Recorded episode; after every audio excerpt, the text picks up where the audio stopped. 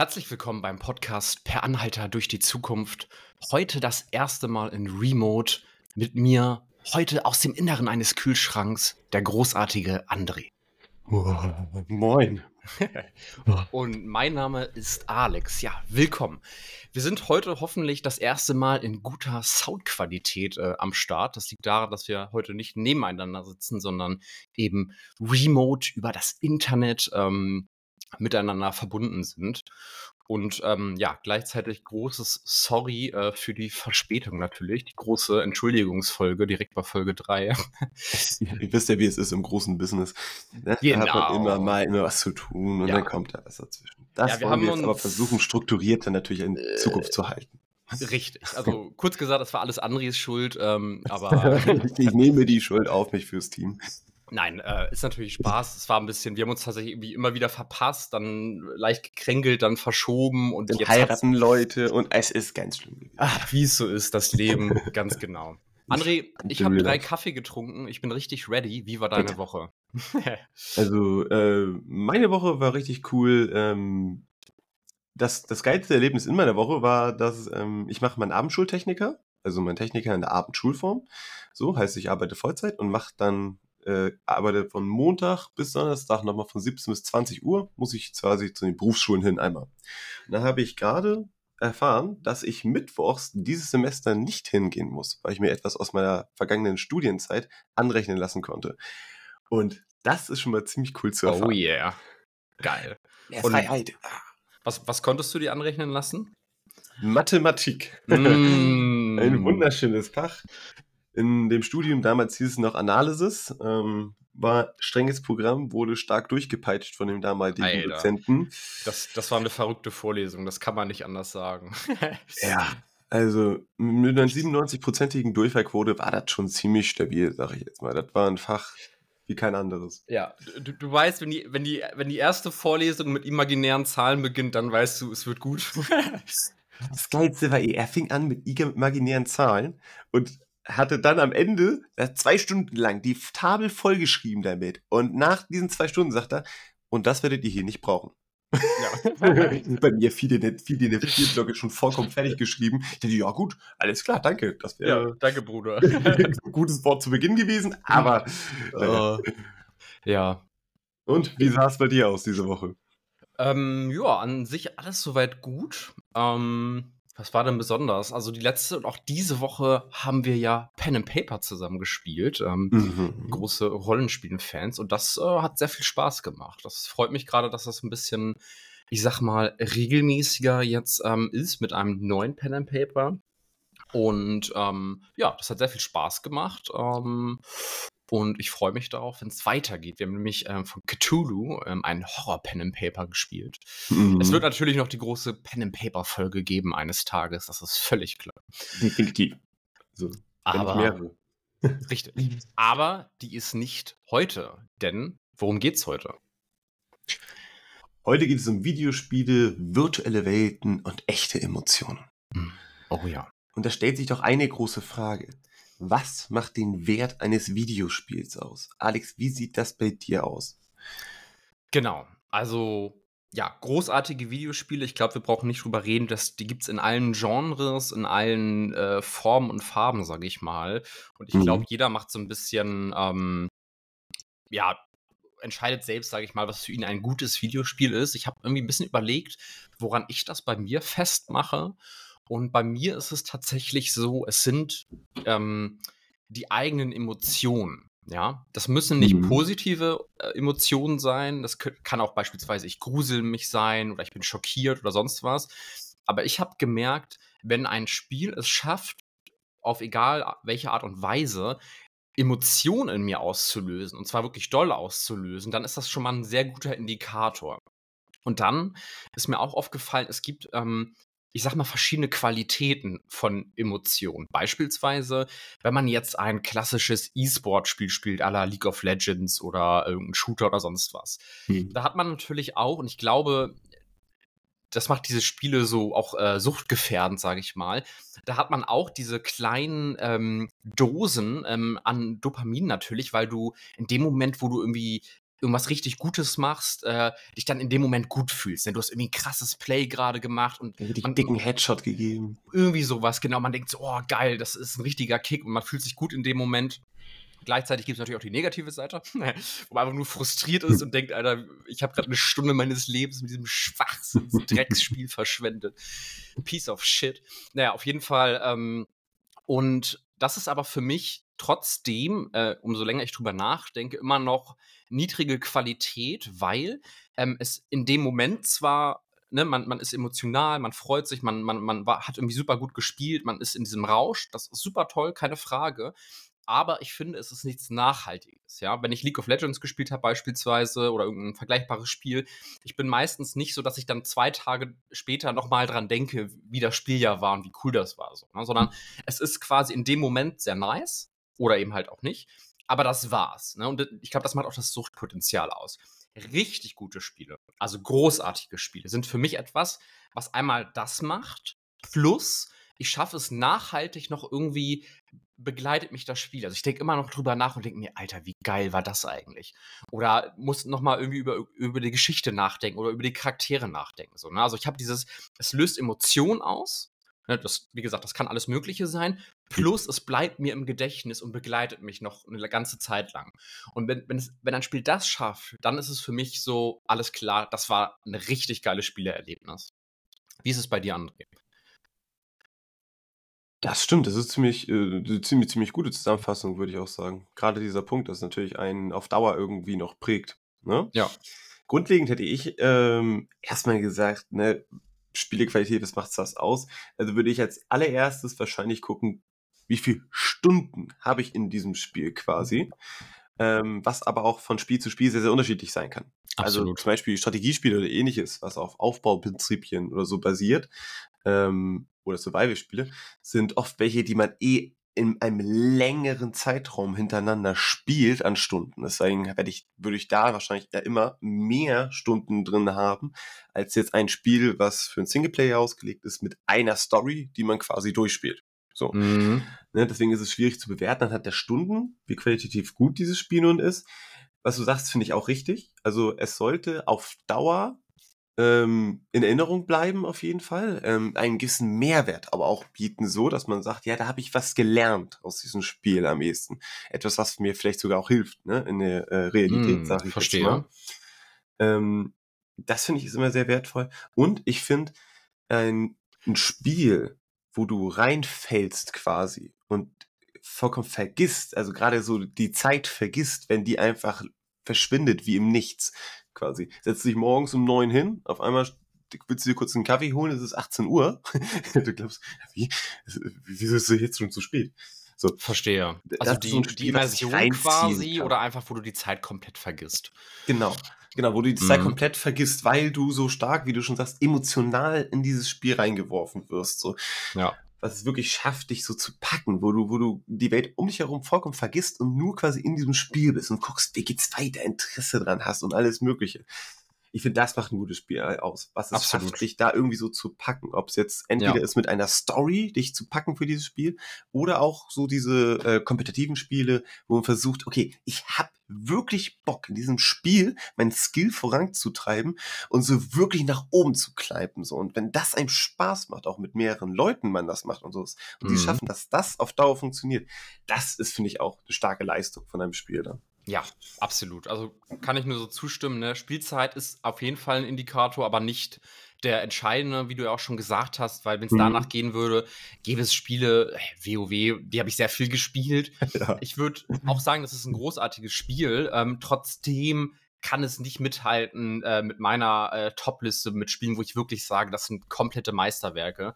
Ähm, aber mhm. wie du schon sagst, so, ne, jeder definiert das ein bisschen anders.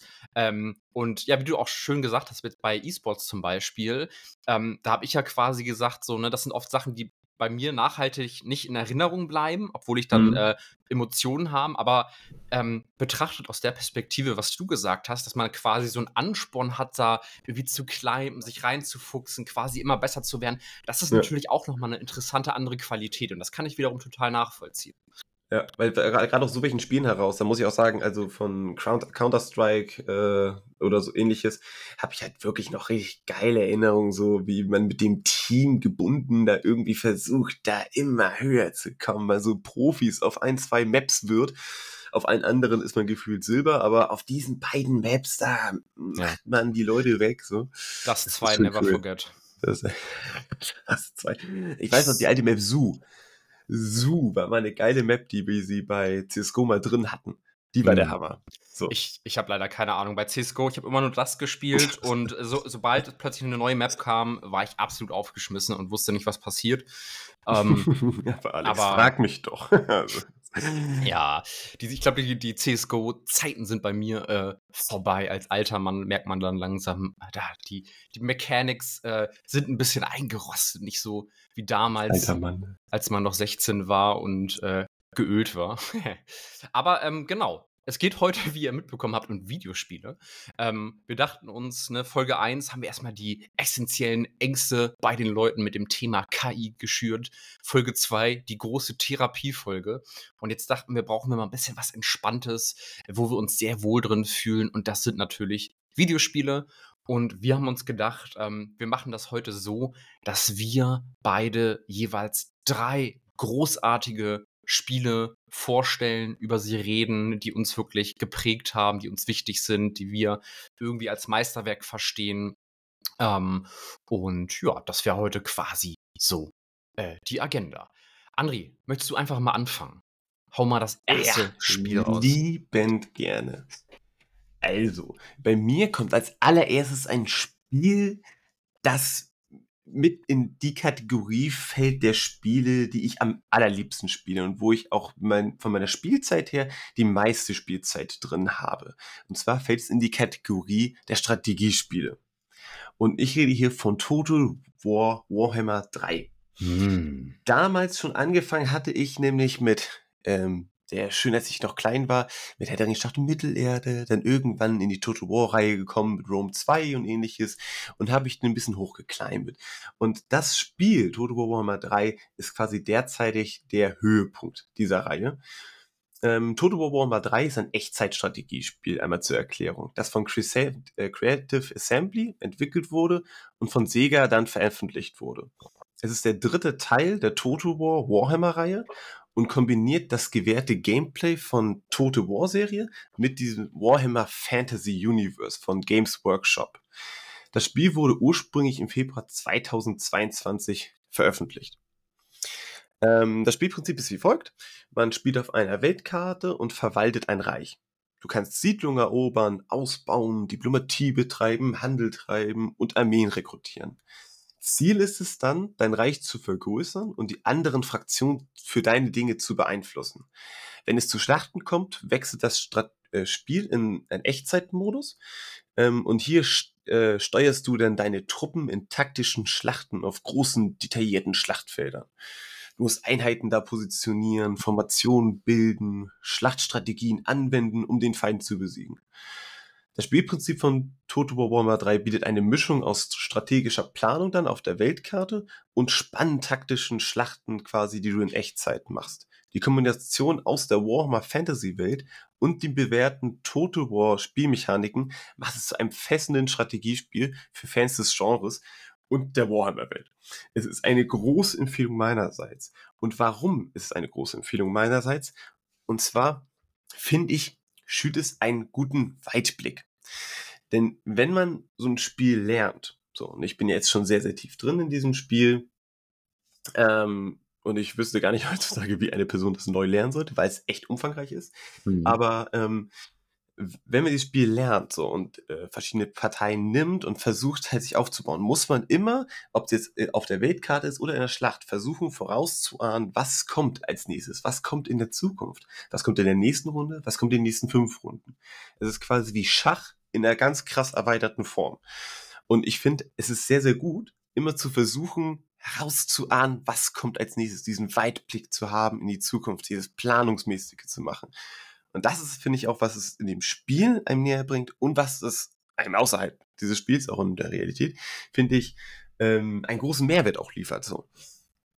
Das ist auch der Grund, warum es mir so Spaß macht. Ähm, wie sieht's bei dir mit Strategiespielen aus?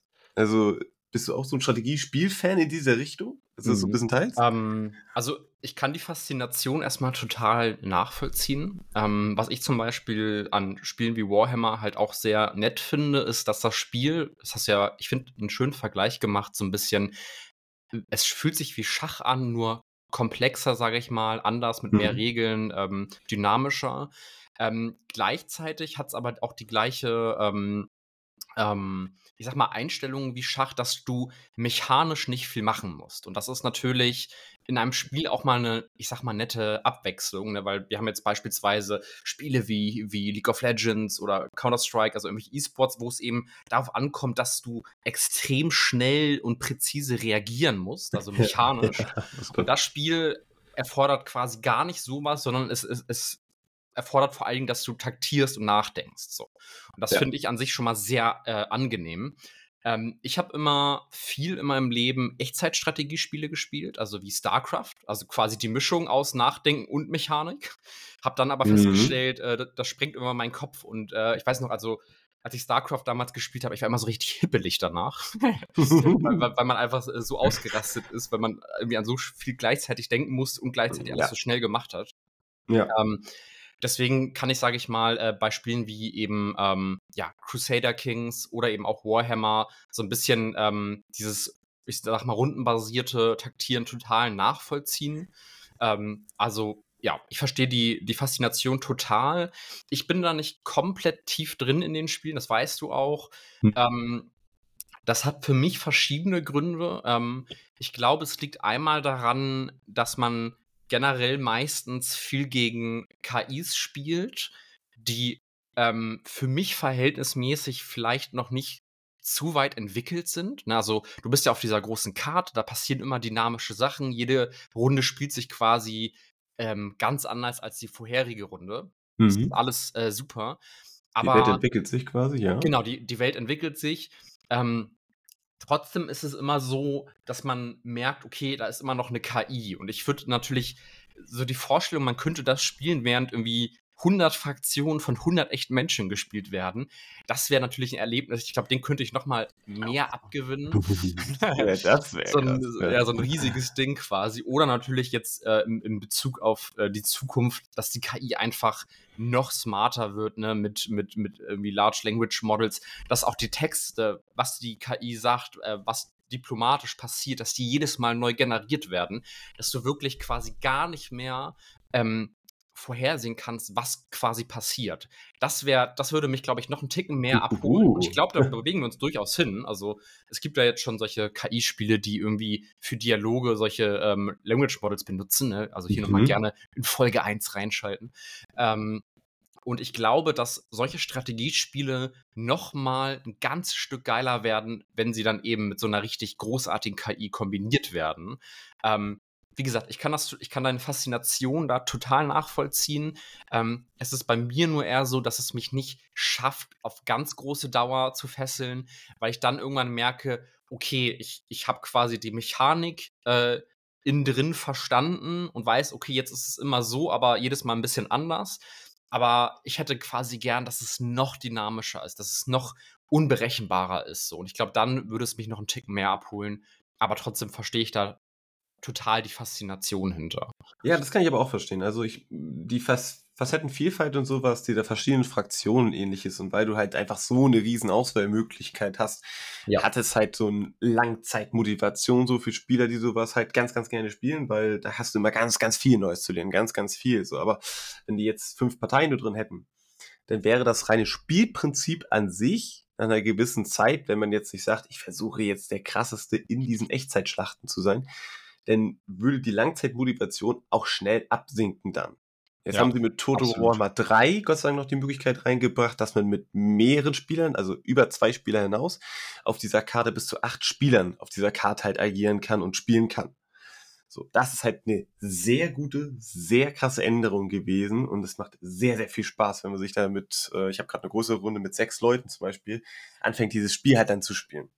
Ja. Aber das ist halt richtig cool. Da kommt man ganz schnell mit verschiedenen Spielen in Interaktionen und Konflikten, was Ländergebiete angeht und ähnliches. Und dann muss man genau gerade dann diese taktischen Züge sofort dann anfangen äh, zu benutzen. quasi. Verstehe. Ähm, das Ding ist, warum ich glaube ich mich das so ein bisschen begeistert ist, man hat ja, wenn man Singleplayer-Spiele spielt, dann spielt man eine Person so und ist in dieser Welt. Und am liebsten, zumindest geht es halt bei mir so, möchte ich natürlich, dass ich mit dieser Person auch einen sehr, sehr großen Impact habe auf diese Welt und auf diese Entwicklung der Welt so. Weil, ne, ich bin halt der große, krasse Typ, der hier jetzt irgendwie das und das macht. Ich bin der eine Auserwählte, der halt jetzt mal eben the next King wird oder ähnliches. So, mhm. und ähm, ähm, da hat man so Spiele, wo man dann so einen Typen spielt und dann rennst du rein und dann gewinnst da so eine riesige Schlacht oder sowas, ne? Ähm, als Einzelperson, sag ich jetzt mal, im äh, Spielerlebnis. Und die Schlacht ist vorbei. Und irgendwo ist irgendein König, der tagiert aber trotzdem immer noch äh, andere Armeen, andere Einheiten, ähnliches. Also du hast einen Impact auf diese Welt, aber du änderst diese Welt nicht so. Und in diesem Strategiemodus hier, wie es bei Warhammer oder bei ähnlichen anderen Spielen, Civilization oder sonst was, bist du halt genau an dieser obersten Position und du sorgst dafür, wie diese Welt quasi gebaut wird. Hast den Verstehe. größten Impact auf diese Welt. Und ähm, was halt auch diese Möglichkeit ist ja bei Crusader Kings, ne, vom kleinen Vasallen, arbeitest du dich hoch zum Kaiser und hast halt dann quasi den größten Impact auf diese Welt, bist halt der Größte, so, und da gibt's am Ende nichts über dir. Ja. Das, das ist, glaube ich, das, wo man, wenn man sagt, so, ihr tagiert, ihr, ihr taktiert da oben alles, aber ihr macht alles falsch, lasst mich mal den Hebel. In dem Moment steigt man, glaube ich, den gerne auf Strategiespiele mal um.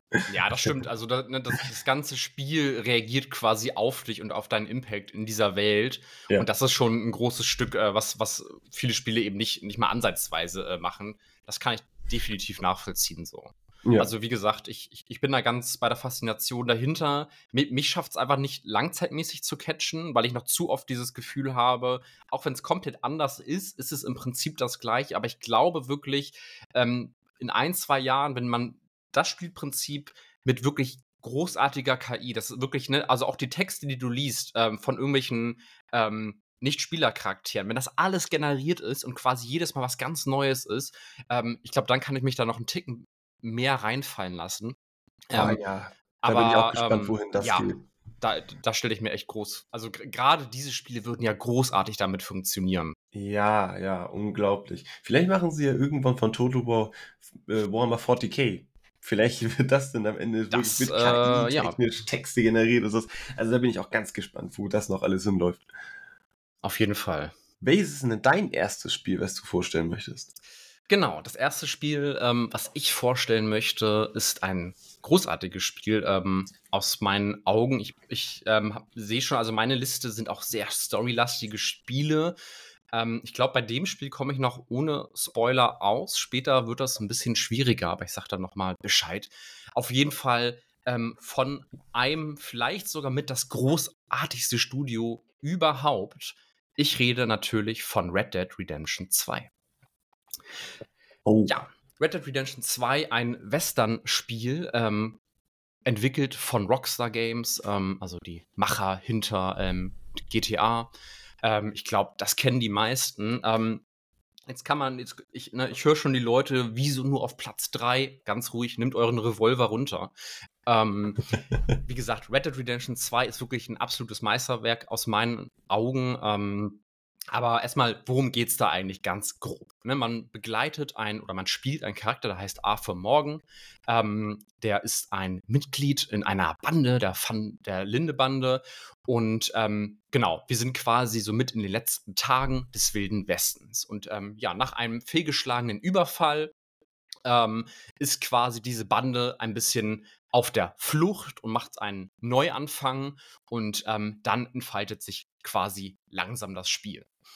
Ähm, zu der Story will ich gar nicht viel mehr sagen. Ähm, was das Spiel aber so großartig macht, also es ist ein Rollenspiel, ne, man, man spielt quasi in ähm, Third Person einen Charakter die ganze Zeit und ist eben in dieser riesigen Open World, ähm, in diesem Western-Setting. Und was dieses Spiel so großartig macht, ähnlich auch wie bei GTA, ist einfach, ich sag mal, die Vielfalt, die Komplexität der Systeme und aber auch das, ähm, wie poliert diese ähm, Systeme sind. Also wir haben erstmal eine großartige Erzählung in diesem Spiel. Also wir haben eine großartige Story, eine sehr komplexe emotionale Geschichte. Da geht es viel über äh, äh, Loyalität, Verrat, ähm, und eben auch diesen unausweichlichen Niedergang des Wilden Westens, der irgendwie super toll erzählt wird. Die großen drei, ja. genau, die großen drei Säulen. Ähm, man hat unfassbare ähm, geile Charakterentwicklung, was für mich immer in Spielen sehr, sehr wichtig ist, dass man ähm, ich muss nicht immer mit den Charakter, den ich spiele, komplett konform sein, ne? dass ich sage, meine Werte sollten mit, mit den Werten des Charakters übereinstimmen. Mir ist es einfach wichtig, dass der Charakter, ich sag mal, Sinn macht, ist. authentisch ist und ich ihm auch merke, und das ist ganz besonders toll, wenn sich dieser Charakter entwickelt. Wenn man merkt, ah, okay, mhm. das war mhm. gerade ein guter Gedankengang, der, der hat dazugelernt oder der, ähm, der äh, steht sich irgendwie einen Fehler ein oder sonst was. Und ähm, all diese Sachen hat man in Red Redemption definitiv. Ähm, dann haben wir eben ein atemberaubendes Open-World-Design. Das ist für mich etwas, was ähm, Rockstar Games also ich würde fast sagen, es ist unangefochten gut. Also für mich kommt da auch ein, ein, ein Witcher nicht ran. Es ist, ähm, wir haben diese riesige Open World des Westerns. Wir haben eine wirklich tolle Engine, also es spielt sich sehr flüssig, auch wenn es vielleicht nicht immer so war. Ähm, aber ähm, und alles, was in dieser Welt passiert, fühlt sich extrem dynamisch und äh, gut integriert an. Ja, es fängt damit an, du hast ein Pferd und du kannst erstmal durch diese riesige Welt ähm, reiten. Und überall in dieser Welt passieren irgendwelche kleinen äh, Nebenmissionen. Man kennt das aus anderen Spielen. Aber diese Nebenmissionen in diesem Spiel, die sind eben nicht so, du hast da jetzt irgendwie Questmarker, gehst da hin und das ist quasi immer das Gleiche. Äh, ne, hier, mach das und das, äh, töte zehn davon und komm dann zurück. Sammelt für Obermargarete drei Hühner und. Äh, genau, die Klassiker an, ne? quasi. Ja. Sondern diese Nebenquests sind mehr oder weniger dynamische Events, die einfach passieren. Ja, also irgendwie da, da ist plötzlich jemand, der ist vom Pferd gefallen und dann hilfst du denen und dann breitet sich irgendwie eine Geschichte aus, ja.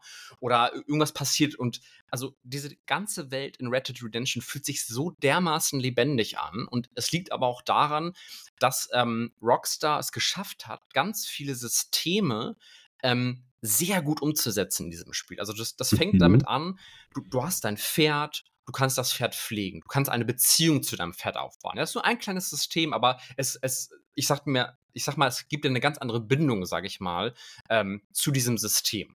Und mhm. dann reitest du mit deinem Pferd eben in diese riesige Open World und überall passieren Sachen und du hast keine Ahnung, was quasi hinter der nächsten Ecke auf dich wartet, weil es eben nicht so äh, generisch ist, immer das Gleiche, sondern überall passieren ähm, ja andere Sachen. Und es ist das eben in der Kombination. Das ist sehr faszinierend, dass sie das so hinbekommen bei so einem Western gerade, weißt Total. du, wo die Möglichkeiten eigentlich von dem, was passieren kann, ja nicht so groß sind, würde ich jetzt mal sagen. Ja, richtig, aber dadurch, dass sich die Welt eben so authentisch und lebendig anfühlt und all diese Sachen so gut implementiert sind, fühlt es sich einfach so smooth an. Also es ist wirklich, hm. ich glaube, eine technische Meisterleistung. Ne? Wenn man noch bedenkt, dass das Spiel auf der PS4 noch rausgekommen ist und so eine Wahnsinnsgrafik hatte. Du hast diese geilen Wettereffekte, du hast Tiere ähm, in dieser riesigen Welt, du, du kannst ja auch quasi ähm, ja, jagen hm. und überall sind quasi wie soll ich sagen, es, es, fühlt sich einfach nicht so dieses Copy- and Paste-mäßige an, dass überall alles gleich ist, sondern es ist wirklich ein kompletter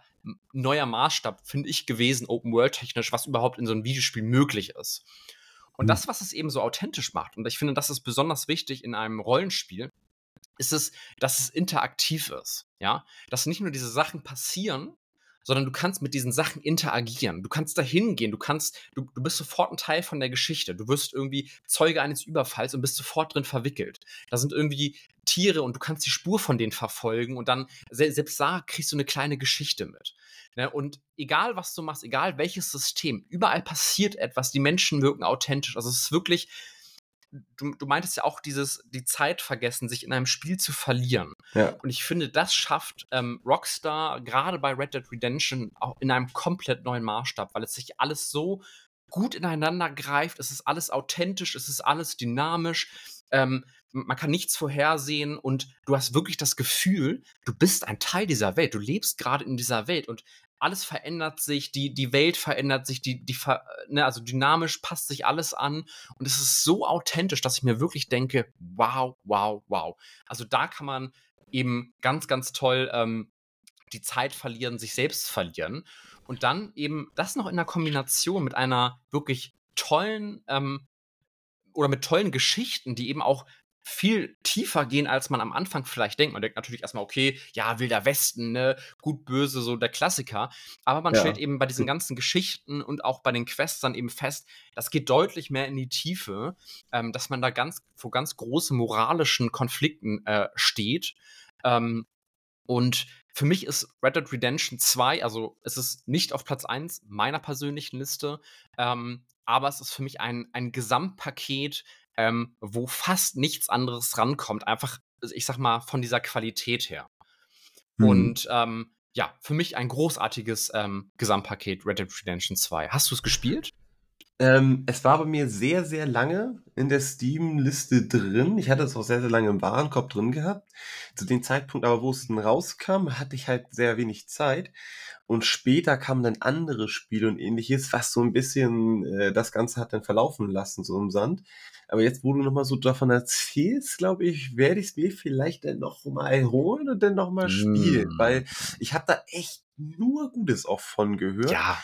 Und ich weiß nicht, ob du das auch gehört hattest, es soll ja auch einen Multiplayer dazu ja auch geben, der auch gar nicht so schlecht anscheinend sein soll. Habe ich auch schon von einigen gehört.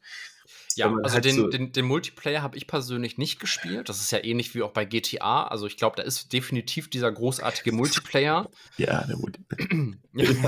ähm, aber ich, ich, ich glaube, also das, was für mich das Spiel ausgemacht hat, ist erstmal diese, diese große Singleplayer-Erfahrung, einfach weil diese, diese Welt so großartig authentisch ist. Ähm, und einfach auch so gut programmiert. Also ne, in jedem System, also ich will mich nicht wiederholen, aber man hat das Gefühl, das ist ja geil. Also das, das, das, reagiert komplett auf mich, es fühlt sich komplett authentisch an. Und es sind eben diese kleinen, vielen Details, die ähm, beispielsweise auch in anderen Rollenspielen ähm, fehlen. Ne? Ein anderes großartiges Rollenspiel ähm, der letzten Jahre, was auch am Anfang sehr kontrovers war, Cyberpunk, ähm, was eben sich am Anfang sehr groß als Rollenspiel äh, beschrieben hat und mhm. dann aber nach und nach diese Beschreibung eher als, als ähm, Action-RPG ähm, ja, ja umgestellt hat, sage ich mhm. genau, weil eben die Erwartungshaltung auch von mir, ähm, von vielen Leuten eben war, du, du hast all diese Sachen, die Cyberpunk ausmachen, super tolles Spiel, aber du hast auch eben dieses Level wie bei GTA oder Red Dead Redemption, dass du mit der Welt interagieren kannst. Ne? Du kannst da hingehen und kannst dich da hinsetzen und Sachen essen. Du kannst irgendwelchen Gesprächen lauschen. Du kannst in eine Spielothek gehen und irgendwelche Sachen machen. Ne?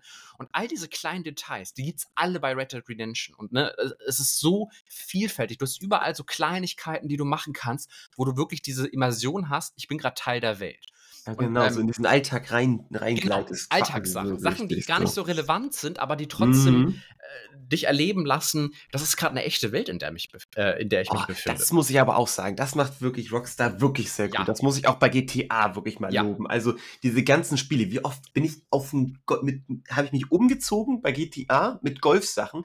Wirklich, hab, bin denn losgefahren mit meinem Auto hin und bin in diesen Golfclub extra reingegangen, ja. um da Golf zu spielen. Genau. Es gibt da draußen genug Golfspiele Spiele, aber ich bin zu GTA wirklich so, mit ein paar Freunden hat man sich denn so richtig so, du weißt, wie man es sieht, ne, Polohemd und diese komischen Lackschuhe ja. und alles mögliche hin, um dann da Golf zu spielen oder Billard oder so. Das ist so gut umgesetzt, ja. diese kleinen Dinge, die du in dieser Welt machen kannst. Bin Total. ich vollkommen bei dir. Also echt, echt gut. Also deswegen glaube ich, kann ich Red Dead Redemption auch ganz gern spielen. Ähm, ja. Das Problem, was ich immer damit habe, ist, ähm, also mit Singleplayer-Spielen an sich, ähm, ich, ich, ich liebe diese Momente so. Und das habe ich früher halt mehr gemacht als heute. Heute spiele ich weniger Singleplayer-Spiele, weil ich teile ganz gerne mit anderen irgendwie, möchte ich diese, Emo diese emotionale teilen so. Und ich finde, mhm. das ist schwierig in so einem Singleplayer-Spiel, wenn du das halt alleine spielst. So. natürlich kann man nachher dann darüber erzählen, so, ne, wenn du es gespielt hast, ich habe es gespielt und so. Ähm, ich, weiß, was du meinst. Man, man, will das gerne mit anderen erleben. Ne? Deswegen ja, gro großer ja, Fan genau. ist sowas natürlich ähm, wäre schön, wenn man das irgendwie einfach auf der Couch zu zweit spielt, ne? Oder mm, zu dritt mhm. und sich dann einfach abwechselt. Kooperativen so. Modus oder sowas hätte ich am liebsten gerne. Das, das wäre natürlich äh, perfekt, wenn man diese große Geschichte. Nee, aber ich bin ganz bei dir. Rockstar wirklich, ähm, man kann von dem Stuhl behalten, was man möchte. Ne? GTA 5, zehn Jahre vorangetrieben, immer wieder neu released, ganz viel online, ganz viel mm. äh, reinpayen, mm. ganz viel ähm, in-Spiel-Transaktionen, ne? kann man alles kritisieren.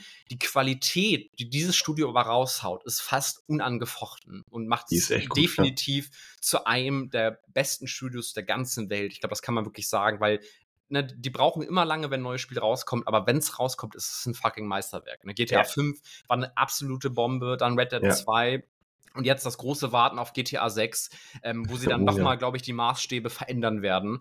Mhm. Ähm, Habe ich richtig Lust drauf. Das werde ich auf jeden Fall spielen. Habe ich Ja. richtig Lust drauf. Und, und wie du auch gesagt hast, bei GTA 6, ne, ein Spiel, was auch eine lange Historie hat, legendäre äh, Franchise, ähm, aber auch da, du, du hast, sage ich mal, diese Open World, fährst da rum, ähm, bist irgendwie ein Gangster und das aber in der Kombination mit dem, was du gesagt hast, diese, diese, diese Liebe zum Detail, dass du in dieser Welt interagieren, du kannst irgendwie ins Fitnessstudio gehen, du kannst Ja. da was machen, du kannst einfach joggen. Äh, es ist so, diese Sachen sind nicht wichtig, aber die, die Summe von diesen Sachen lassen dich quasi in dieser Welt eintauchen und äh, vermitteln dir das Gefühl, du bist wirklich ein Teil davon. Ja. Und- ja. Und, und nicht so ein, zwei Dinge halt, die man machen kann, sondern so viele. Und deswegen Genau. ist für jeden eigentlich immer irgendwie etwas dabei, was er gerne machen möchte. So, es bietet einem jedem so ganz viele Möglichkeiten. Ja, und wenn du das kombinierst, diese, diese, dass du in dieser Welt drinne bist, diese Immersion mit, wir haben hier geile, tiefe Charaktere mit unfassbaren geilen ähm, Charakterdevelopment, mit einer geilen Geschichte, das pusht, sage ich nochmal, diese, dieses Narrativ. Ne? Also es ist eine Sache, eine geile Geschichte und gute Charaktere zu haben. Wenn du aber dann noch durch diese Kleinigkeiten diese Immersion hast, dann pusht das, finde ich, nochmal dieses Gefühl, weil du nochmal mehr das Gefühl hast, ich, Ja. ich bin jetzt Teil dieser Welt, ich bin dieser Charakter, ich bin, äh, Ja. und er ist authentisch und er macht Sinn, so, ne? Und, Und, und, und, und das, das, das schafft Red Dead, ähm, oder beziehungsweise ähm, Rockstar Games wirklich ähm, auf, auf eine ganz tolle Art und Weise. Deswegen bei mir auf Platz 3 auf jeden Fall Red Dead Redemption 2. André, bei dir, das nächste Spiel. ja. Mein nächstes Spiel, das ist ganz interessant, weil ähm, das Spiel hat damit angefangen, dass ich es empfohlen bekommen habe. Also ich habe die Vorgängerversion empfohlen bekommen von dem Spiel hier.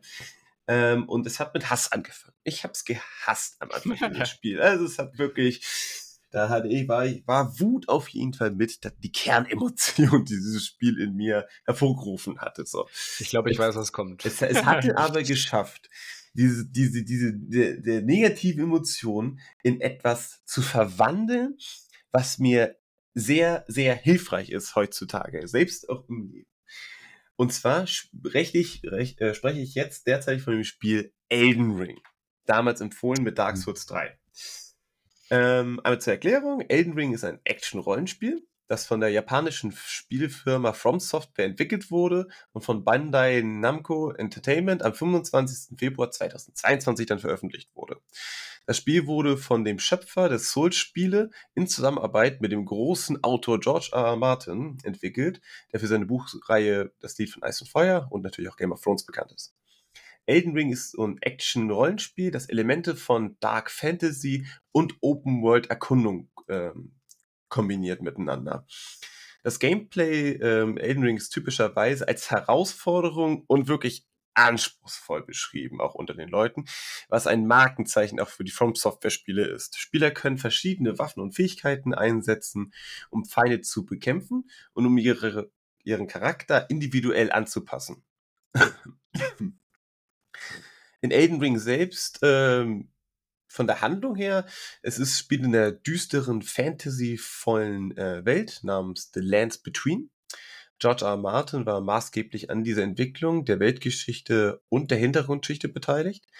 Das Spiel wird von einer epischen Erzählung begleitet, die von der Zerstörung des Elden Rings und den Konflikten zwischen verschiedenen Fraktionen quasi erzählt. So.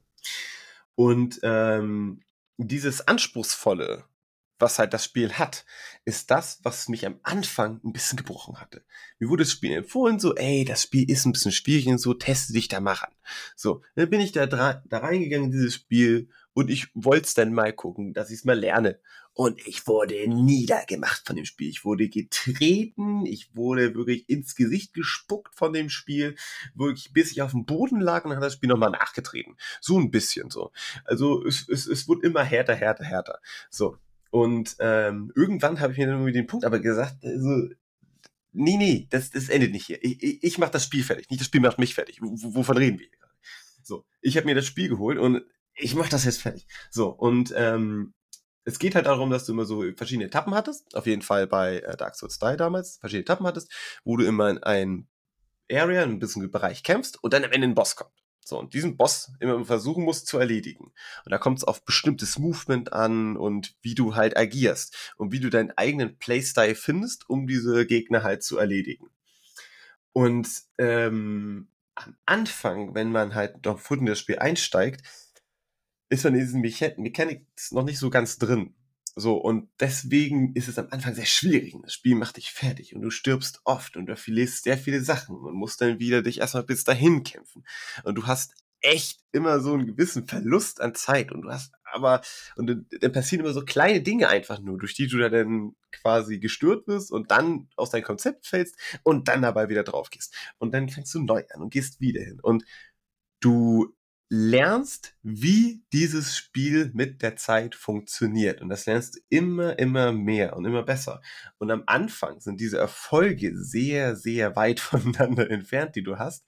Aber mit zunehmender Zeit und zunehmend wachsenden Skill ähm, wird das besser. So, und da kommen mehr Erfolge und sowas. Und du mhm. wirst mächtiger, nicht weil deine Person unbedingt mächtiger wird, sondern weil du mächtiger wirst, weil du mächtig dieses Spiel verstehst, dieses Spiel funktioniert so. Und das ist das, was ich finde, das Spiel einem auch wunderbar mitgibt. Und zwar Entschlossenheit. Dass du wirklich, wenn du dir dieses Ziel setzt und wenn du auch ganz oft auf die Fresse bekommst, bevor du es schaffst, dieses Ziel zu erreichen, dass du immer wieder aufstehst, dir die Waffe grabst und wieder hingehst, dich wieder durchprügelst und immer wieder versuchst, dieses, das Ziel zu erreichen, bis du es irgendwann geschafft hast das ist es, was halt mir damals Dark Souls 3 schon vermittelt hat. Und Elden Ring hat das Ganze ja in eine riesige Open World nochmal gepackt. Genauso mit faszinierenden, coolen Bosskämpfen wieder, wofür es halt lebt. Und mit einer packenden, spannenden Open World, die das Ganze nochmal wunderbar verkleidet. Ja. Du hast Elden Ring ja auch gespielt, ne? Genau, also ich kann mich noch erinnern, ähm, als wir zusammen studiert haben, da wurde mir immer ähm, Dark Souls 3 ans Herz gelegt und ich war immer so, oh nee. Von wem denn, ne? keine Ahnung, wer Monate auf mich eingeredet hat. nee, ähm, ähm, und das Problem, was ich immer mit den FromSoft-Spielen hatte, war, ich fand diese Bezeichnung immer, also sie wird dem nicht ganz gerecht. Denn es wurde immer gesagt, ja, das ist so geil, weil es so schwer ist. Äh, okay.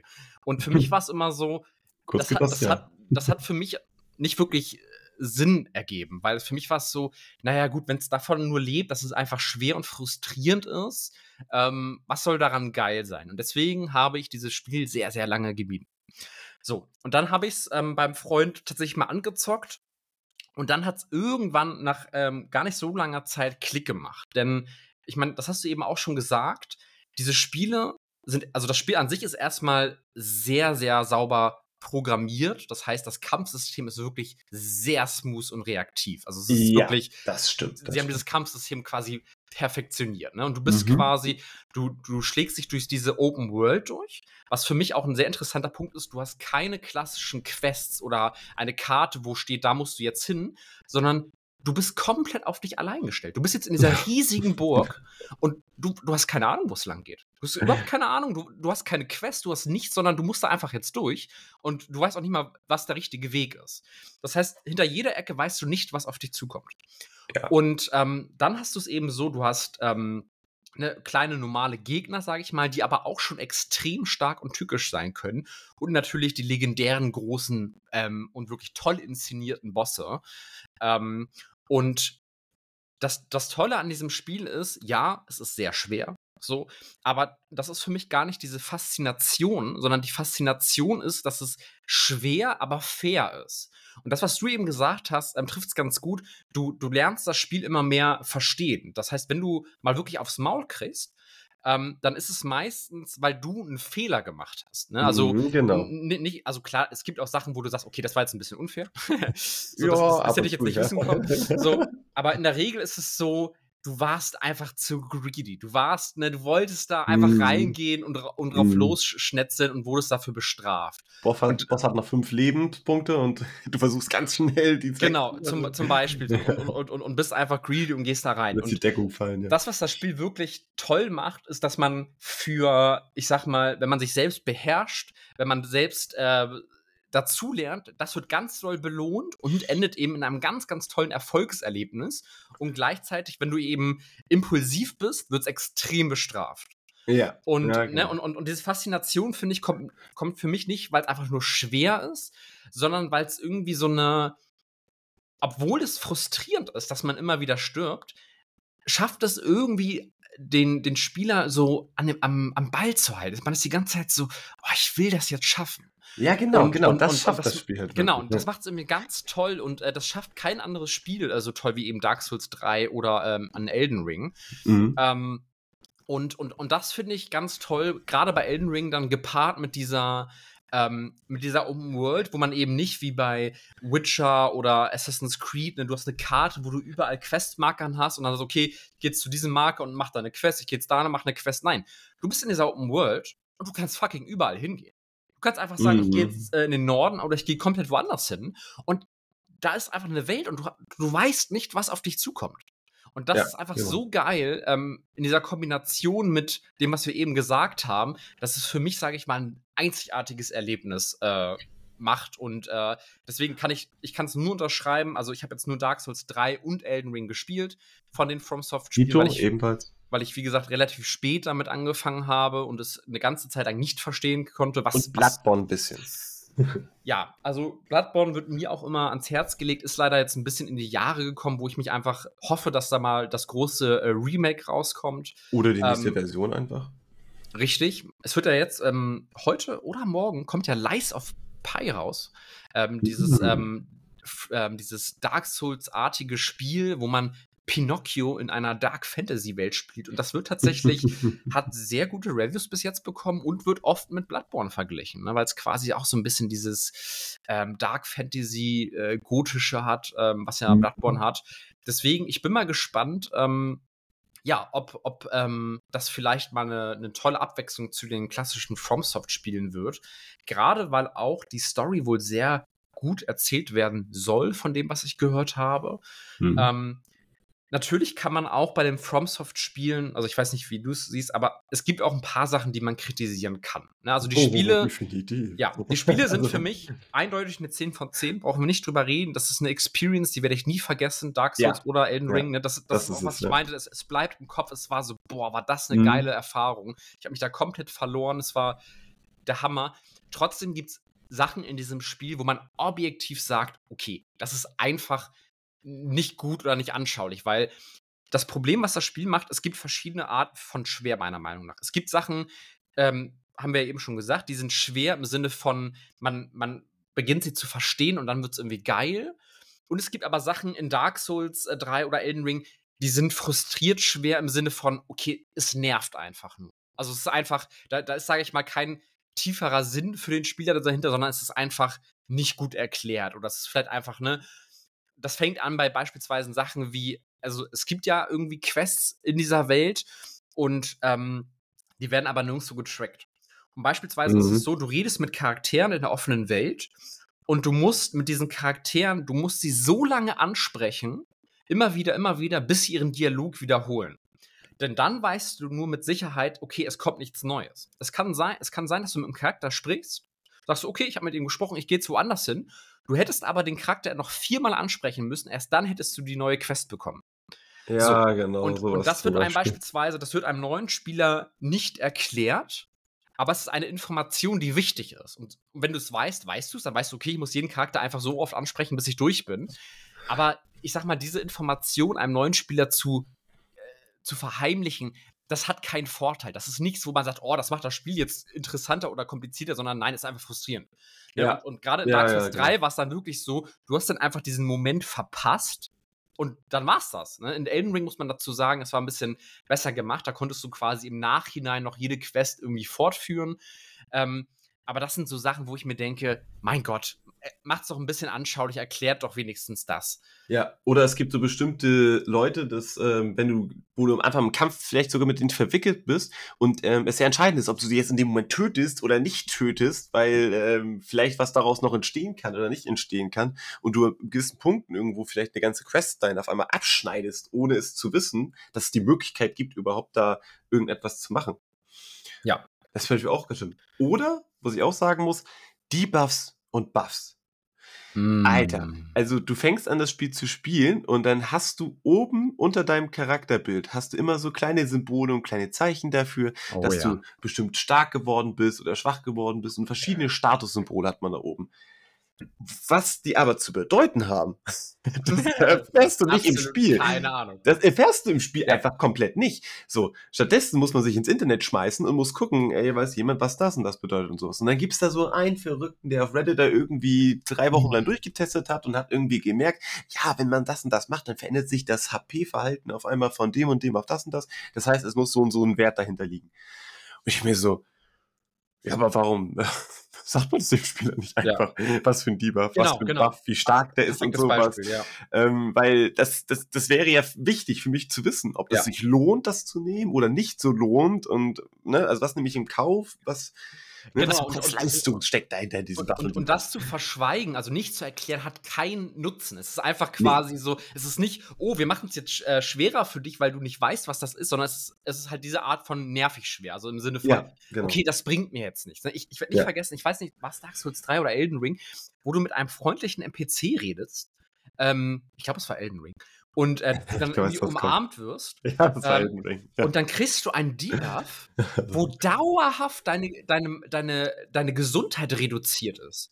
Aber du hast keine Ahnung davon.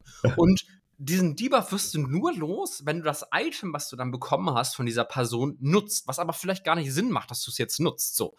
Ja, und weil das die Questline wiederum unterbrechen würde, nämlich. Genau. Dann, und es gibt Leute, die haben quasi das gesamte Spiel durchgespielt und hatten dauerhaft diesen Debuff, wo ihre. ihre ja.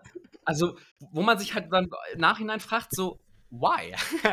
so, ne? wenn, wenn, du auf Leben gehst und wenn du auf Tank gehst und sowas und dann am Ende ja. erfährst du, ja, du hast übrigens die ganzen Debuff gehabt, der deine HP Prozent reduziert. Denke ich nur so, alles klar. danke. danke, Spiel für diese Information. Und, und, und, und wie du schon sagst, es, es wäre ja total interessant, mit diesen Debuffs rumzuspielen. Ne? Also es wäre eigentlich eine eigentlich eine coole Ebene in dem Spiel, wenn man sagen würde, ah, okay, ich kann jetzt aus verschiedenen Quellen mir Buffs holen, ich mhm. weiß, was diese Buffs machen und kann mich so ein bisschen vorbereiten. Hey, das wäre super cool. Aber dadurch, dass du keine Ahnung hast, was sie machen, also natürlich kannst du dir aus der Situation so ein bisschen äh, manchmal erklären, ne? Und da ist es mhm. auch okay. Ähm, aber ich weiß total, was du meinst. Und das ist, wie gesagt, die Art also, von nervig schwer. Also es ist ja auch Min-Maxing, was dadurch passiert, ne? Also es sind nie die Buffs oder Buffs, die, finde ich, jetzt so alles entscheiden, so, ne? Das muss man dazu sagen, so. Ähm, aber es sind immer noch Dinge, die einem trotzdem helfen würden, irgendwo äh, halt voranzukommen, so, ne? Ja. Ähm, deswegen, also du, du merkst es im Spielverlauf, habe ich es ja auch, wie gesagt, beim ersten Run-Through, ich habe es ja auch geschafft, ne? Ich habe es ja auch nicht groß gemerkt, so, äh, bis ich irgendwann gehört hatte, es ging einfacher. Ähm, ja aber es ist, es wäre trotzdem nett, diese Information zu haben. Aber vielleicht bringen sie das bei den nächsten Jahr raus. Ja, absolut. Ich, ähm, ich finde auch, ich glaube, das hat auch äh, FromSoft selbst sich mal eingestanden, ähm, ein, ein Kritikpunkt, den man noch machen könnte.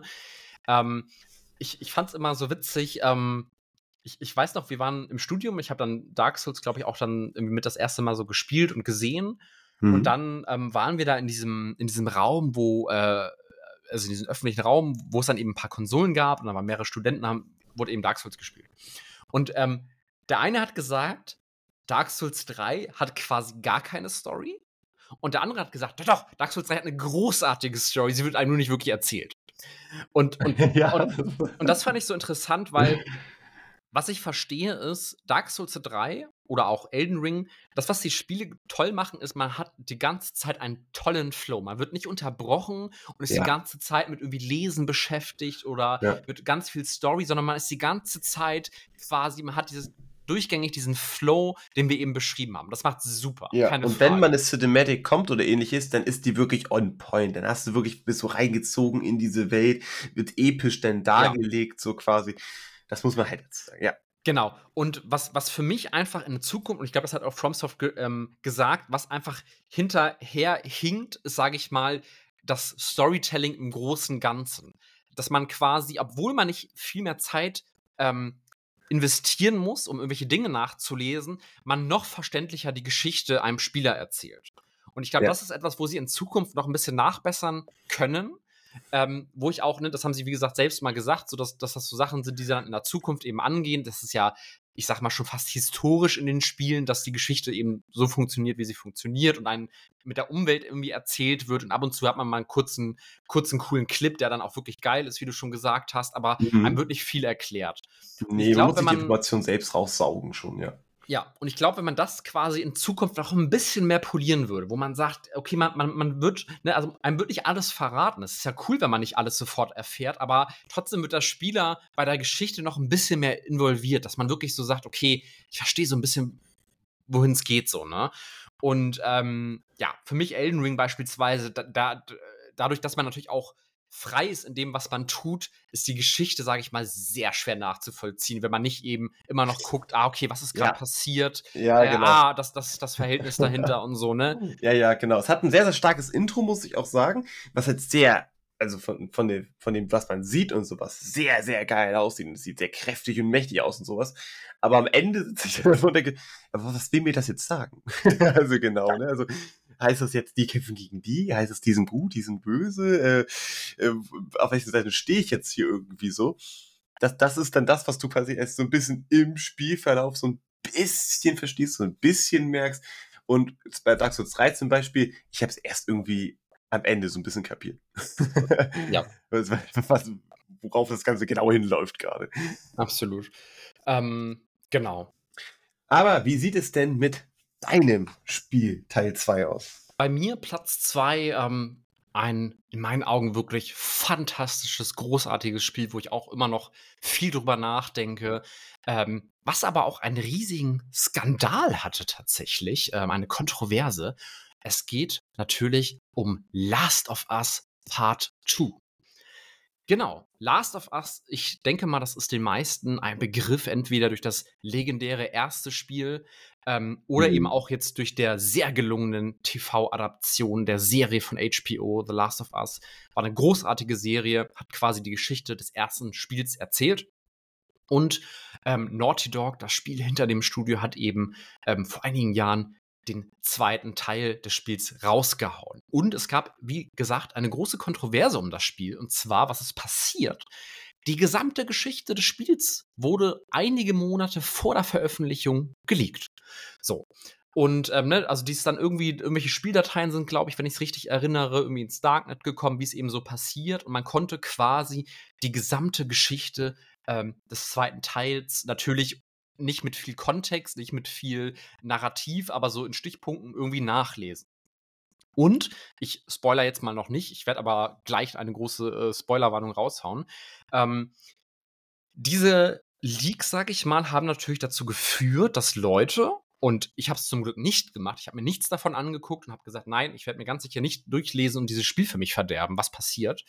Ähm, und da sind eben sehr kontroverse Sachen in dem Spiel passiert. Ähm, eine Sache, auf die ich gleich eben eingehen werde, ähm, das war ein großer Skandal bei den Leuten und eben auch ein weiterer Skandal ähm, oder Skandale waren für natürlich irgendwelche, äh, ich nenne es jetzt einfach mal irgendwelche, ja, rechten Leute, äh, dass es einen Charakter in dem Spiel gab, der transgender war ähm, und eben auch, dass der Hauptcharakter des Spiels ähm, homosexuell ist, wo ich mir denke, Leute, wenn das wirklich eure Probleme sind, dann solltet ihr vielleicht mal erstmal bei euch selbst anfangen, bevor ihr eure Meinung ins Internet raushaut.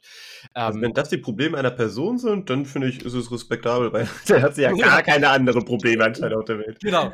Ne, also wo ich mir denke, okay, wow, so what? Also ganz ehrlich, die, na, brauchen wir nicht drüber reden, ist ein Thema für sich. Ja, ähm, aber Leute, die sich über so einen Quatsch aufregen, äh, wie gesagt, die haben ganz andere Probleme. Hm. Ähm, und dann war es aber tatsächlich so, dass ein riesiger Shitstorm durch diese, ich sag mal, drei Sachen passiert ist, durch diese krasse, durch diese krasse Storywendung, auf die ich gleich eingehen werde, und hm. eben dieses, oh mein Gott, da ist ein Trans-Charakter in dem Spiel, oh, boykottiert ist. Ähm, genau, und, und aus diesen Sachen ist eben ein, ein Shitstorm entstanden, der wirklich das Spiel, bevor es überhaupt äh, erschienen ist, richtig fertig gemacht hat. Und die Leute, es gab wirklich Videos, größter Schrott aller Zeiten, wie können die nur das machen? Oh, das Spiel will wieder nur das machen und will politisch sein und keine Ahnung was. Ja, und be ne, bevor das Spiel rauskommt, es wurde komplett zerrissen. So. Und dann kam das Spiel raus. Ja, und ich habe es gespielt, ich habe mir nichts dazu angeguckt und es war ein fucking Meisterwerk, ja. Es war ein absolutes Meisterwerk und ähm, jeder, der das nicht so sieht, ist für mich Abfall. Nee, kleiner Spaß, aber. Nein. Storm und go. Genau. Kommt doch her, was wollt ihr? Nein, ähm, nee, auf jeden Fall, das Spiel war wirklich bahnbrechend, meiner Meinung nach. Ähm, also vom rein Gameplay und von der. Da, da gehe ich gleich drauf ein, warum ja. es wirklich so war. Aber es war für mich ein absolutes Meisterwerk. Ich bin da wirklich blind reingegangen und mhm. es hat mhm. meine Erwartung absolut übertroffen. Ähm, in jeder ja, Art und Weise. Ich werde jetzt mal eine große Spoilerwarnung raushauen. Das heißt, für Leute, die das Spiel nicht gespielt haben, die es aber noch spielen wollen, oder Leute, die vielleicht nur die Serie gesehen haben und sich denken, ah, ich will nicht wissen, was im zweiten Teil passiert, denn es wird ja auch eine zweite Staffel der Serie geben. Ähm, deswegen alert, ähm, jetzt gerne mal weiter skippen, genau. Aber man kann nicht über das Spiel reden, wenn man eben nicht auch über die Geschichte redet. Mhm. Und zwar, Fangen wir erstmal an bei dem ersten Spiel. Last of Us 1 war ein wirklich fabelhaftes Spiel. Wir befinden uns hier für die Leute, die es nicht wissen, wir befinden uns in einem postapokalyptischen Szenario, in einem Zombie-Setting, ja. Also es ist äh, quasi eine, eine große Pandemie. Überall sind Zombies, viele Menschen sind gestorben und ähm, die Zivilisation, so wie wir sie kennen, die gibt es nicht mehr. Und ähm, in dem ersten Spiel haben wir eben Joel begleitet, einem, einem, einem Mann, der gleich im im Intro des Spiels mehr oder weniger seine Tochter ähm, verliert, ähm, auf sehr dramatische Art und Weise. Und dann eben im Laufe des Spiels Ellie kennenlernt, ein, ein ähm, junges Mädchen, die eben immun ähm, scheinbar ist gegen diesen äh, Virus. Ähm, und ja, sich zwischen diesen beiden Charakteren, man hat ein, ein, ein Setting, man hat auf der einen Seite wirklich dieses Survival-Horror-Game, ja, man hat wirklich, man ist in dieser brutalen Welt, da sind einfach Zombies, die dich wirklich auffressen, das ist auch wirklich geil gemacht, authentisch gemacht, ähnlich halt wie bei der Serie. Und man hat eben diesen gebrochenen Mann und dieses, äh, ich sag mal, freche Mädchen, was irgendwie so ein junges Mädchen in dieser grausamen Welt ist und zwischen diesen beiden Charakteren entwickelt sich eben eine, ich sag mal, eine Art ähm, Vater-Tochter-Beziehung, die sich immer weiter aufbaut und ähm, das ist ganz, ganz toll zu sehen äh, in, in der Serie, aber eben, wie gesagt, auch in dem ersten Spiel. Und gerade diese Mischung im ersten Spiel zwischen brutal, äh, Horror, Zombies, schrecklich, ähm, mit diesem emotionalen, diese Bindung zwischen diesen beiden Charakteren, die wirklich großartig umgesetzt ist, wirklich toll. Ähm, das erste Spiel, wie gesagt, super legendär gewesen und dann kam eben das zweite Spiel raus. Und ähm, es hat in meinen Augen nochmal das erste Spiel bei weitem übertrumpft, ähm, ist aber einen ganz anderen Weg gegangen als das erste Spiel. Denn, ähm, genau, in dem, also das zweite Spiel spielt quasi einige Jahre nach den Ereignissen des ersten Spiels. Wir erinnern uns zurück, Joel sollte damals Ellie quasi zu den Fireflies bringen um dort eben, weil sie ja immun gegen diesen Virus ist, scheinbar als einzige Person auf der Welt. Und ähm, sie sollte quasi dafür benutzt werden, um, äh, um ein Gegenmittel herzustellen. Und ähm, das hätte aber bedeutet, dass sie äh, sterben würde. Also sie, sie müsste sich quasi opfern.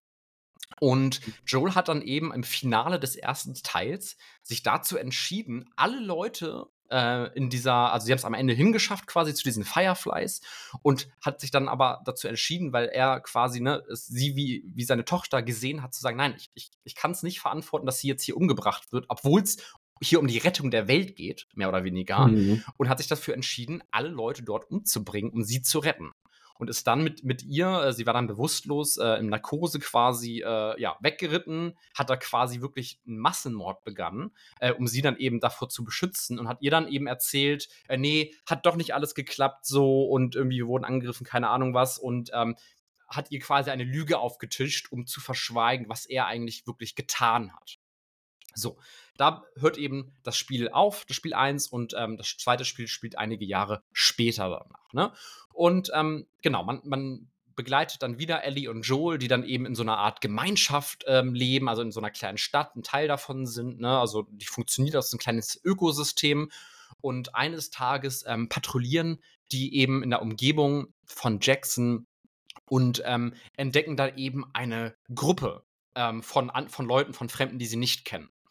Und das, ne, und hier nochmal die große Spoilerwarnung, das, was dann eben passiert, ähm, relativ früh am Anfang, ist, dass diese fremde Gruppe ähm, Ellie und Joel ähm, eben festnimmt und diese Leute eben aus irgendeinem Grund Joel kennen. Und was dann passiert ist, dass vor den Augen von Ellie und vor den Augen ähm, der, der Spieler Joel absolut brutal umgebracht wird. So. Und das ist natürlich jetzt erstmal eine sehr harte Entscheidung in so einem Spiel, weil man quasi wirklich diesen wichtigen, geliebten Charakter ähm, quasi ganz am Anfang äh, direkt umbringt und auch wirklich brutal umbringt. Also der wird mit einem. Starke Entscheidung. Genau, mit einem Golfschläger äh, totgeschlagen und ne, also das Oh. Spiel ist wirklich komplett brutal und man sieht das alles. Ähm, und das war natürlich eben auf den Skandal bezogen. Erstmal, oh Gott, wie können die das machen? Wie können sie nur diesen Hauptcharakter umbringen? Und da ist für mich schon etwas, was ich, ich persönlich nicht verstehe. Denn was damals, abgesehen vielleicht von den letzten zwei Staffeln, ähm, Game of Thrones beispielsweise groß gemacht hat, war ja eben, dass, das, dass die Serie ähm, nicht vorhersehbar war. Dass es eben Sachen oder dass, dass es sein kann, dass diese Charaktere, zu denen eine Bindung aufgebaut wird, dass sie in dieser harten Welt einfach draufgehen. So, ne, Da das wurden kann- harte Entscheidungen getroffen. Genau, da quasi, wurden genau. harte Entscheidungen gekommen, äh, getroffen, aber das macht das Spiel, finde ich, so authentisch, beziehungsweise auch Mhm. die Serie so authentisch und Mhm. erwachsen, dass man eben, dass die Charaktere nicht irgendwie so eine Plot-Armor haben und, ach, das war doch so schön mit den, ihr könnt den doch nicht töten. Mhm. Klar, das ist eine krasse Entscheidung und man ist als Spieler total geschockt. Und man ist, was ist gerade, das können die doch nicht machen. So. Aber trotzdem finde ich, es ist Quatsch, das als etwas Negatives ähm, auszulegen, nur weil der Charakter, den man halt mag, umgebracht wird. Wenn es in dem Narrativ eben Sinn ergibt, und das tut es, ähm, dann ist es eine gewagte Entscheidung, aber eben auch eine erwachsene Entscheidung. Ja? Ich möchte kein Kinderspiel spielen, wo Leute beschützt werden, sondern ich möchte eine geile Story erzählt bekommen, wo es eben auch sein kann, dass Dinge passieren, die ich so nicht erwartet hätte. Ne? Und das passiert eben. So. Mhm. Und dann ähm, bekommt ähm, Ellie eben mit, ja, Joel wird halt umgebracht und ähm, das ist eben ein riesiger Konflikt. Sie überlebt das Ganze und entscheidet sich eben daraufhin, ähm, auf einen Rachefeldzug zu gehen. Ja, und, und, und versucht quasi diese Leute, diese Gruppe ähm, aufzuspüren, zu verfolgen und diese ähm, sich eben an denen zu rächen, weil sie ähm, die Vaterfigur Joel von ihr genommen haben. So.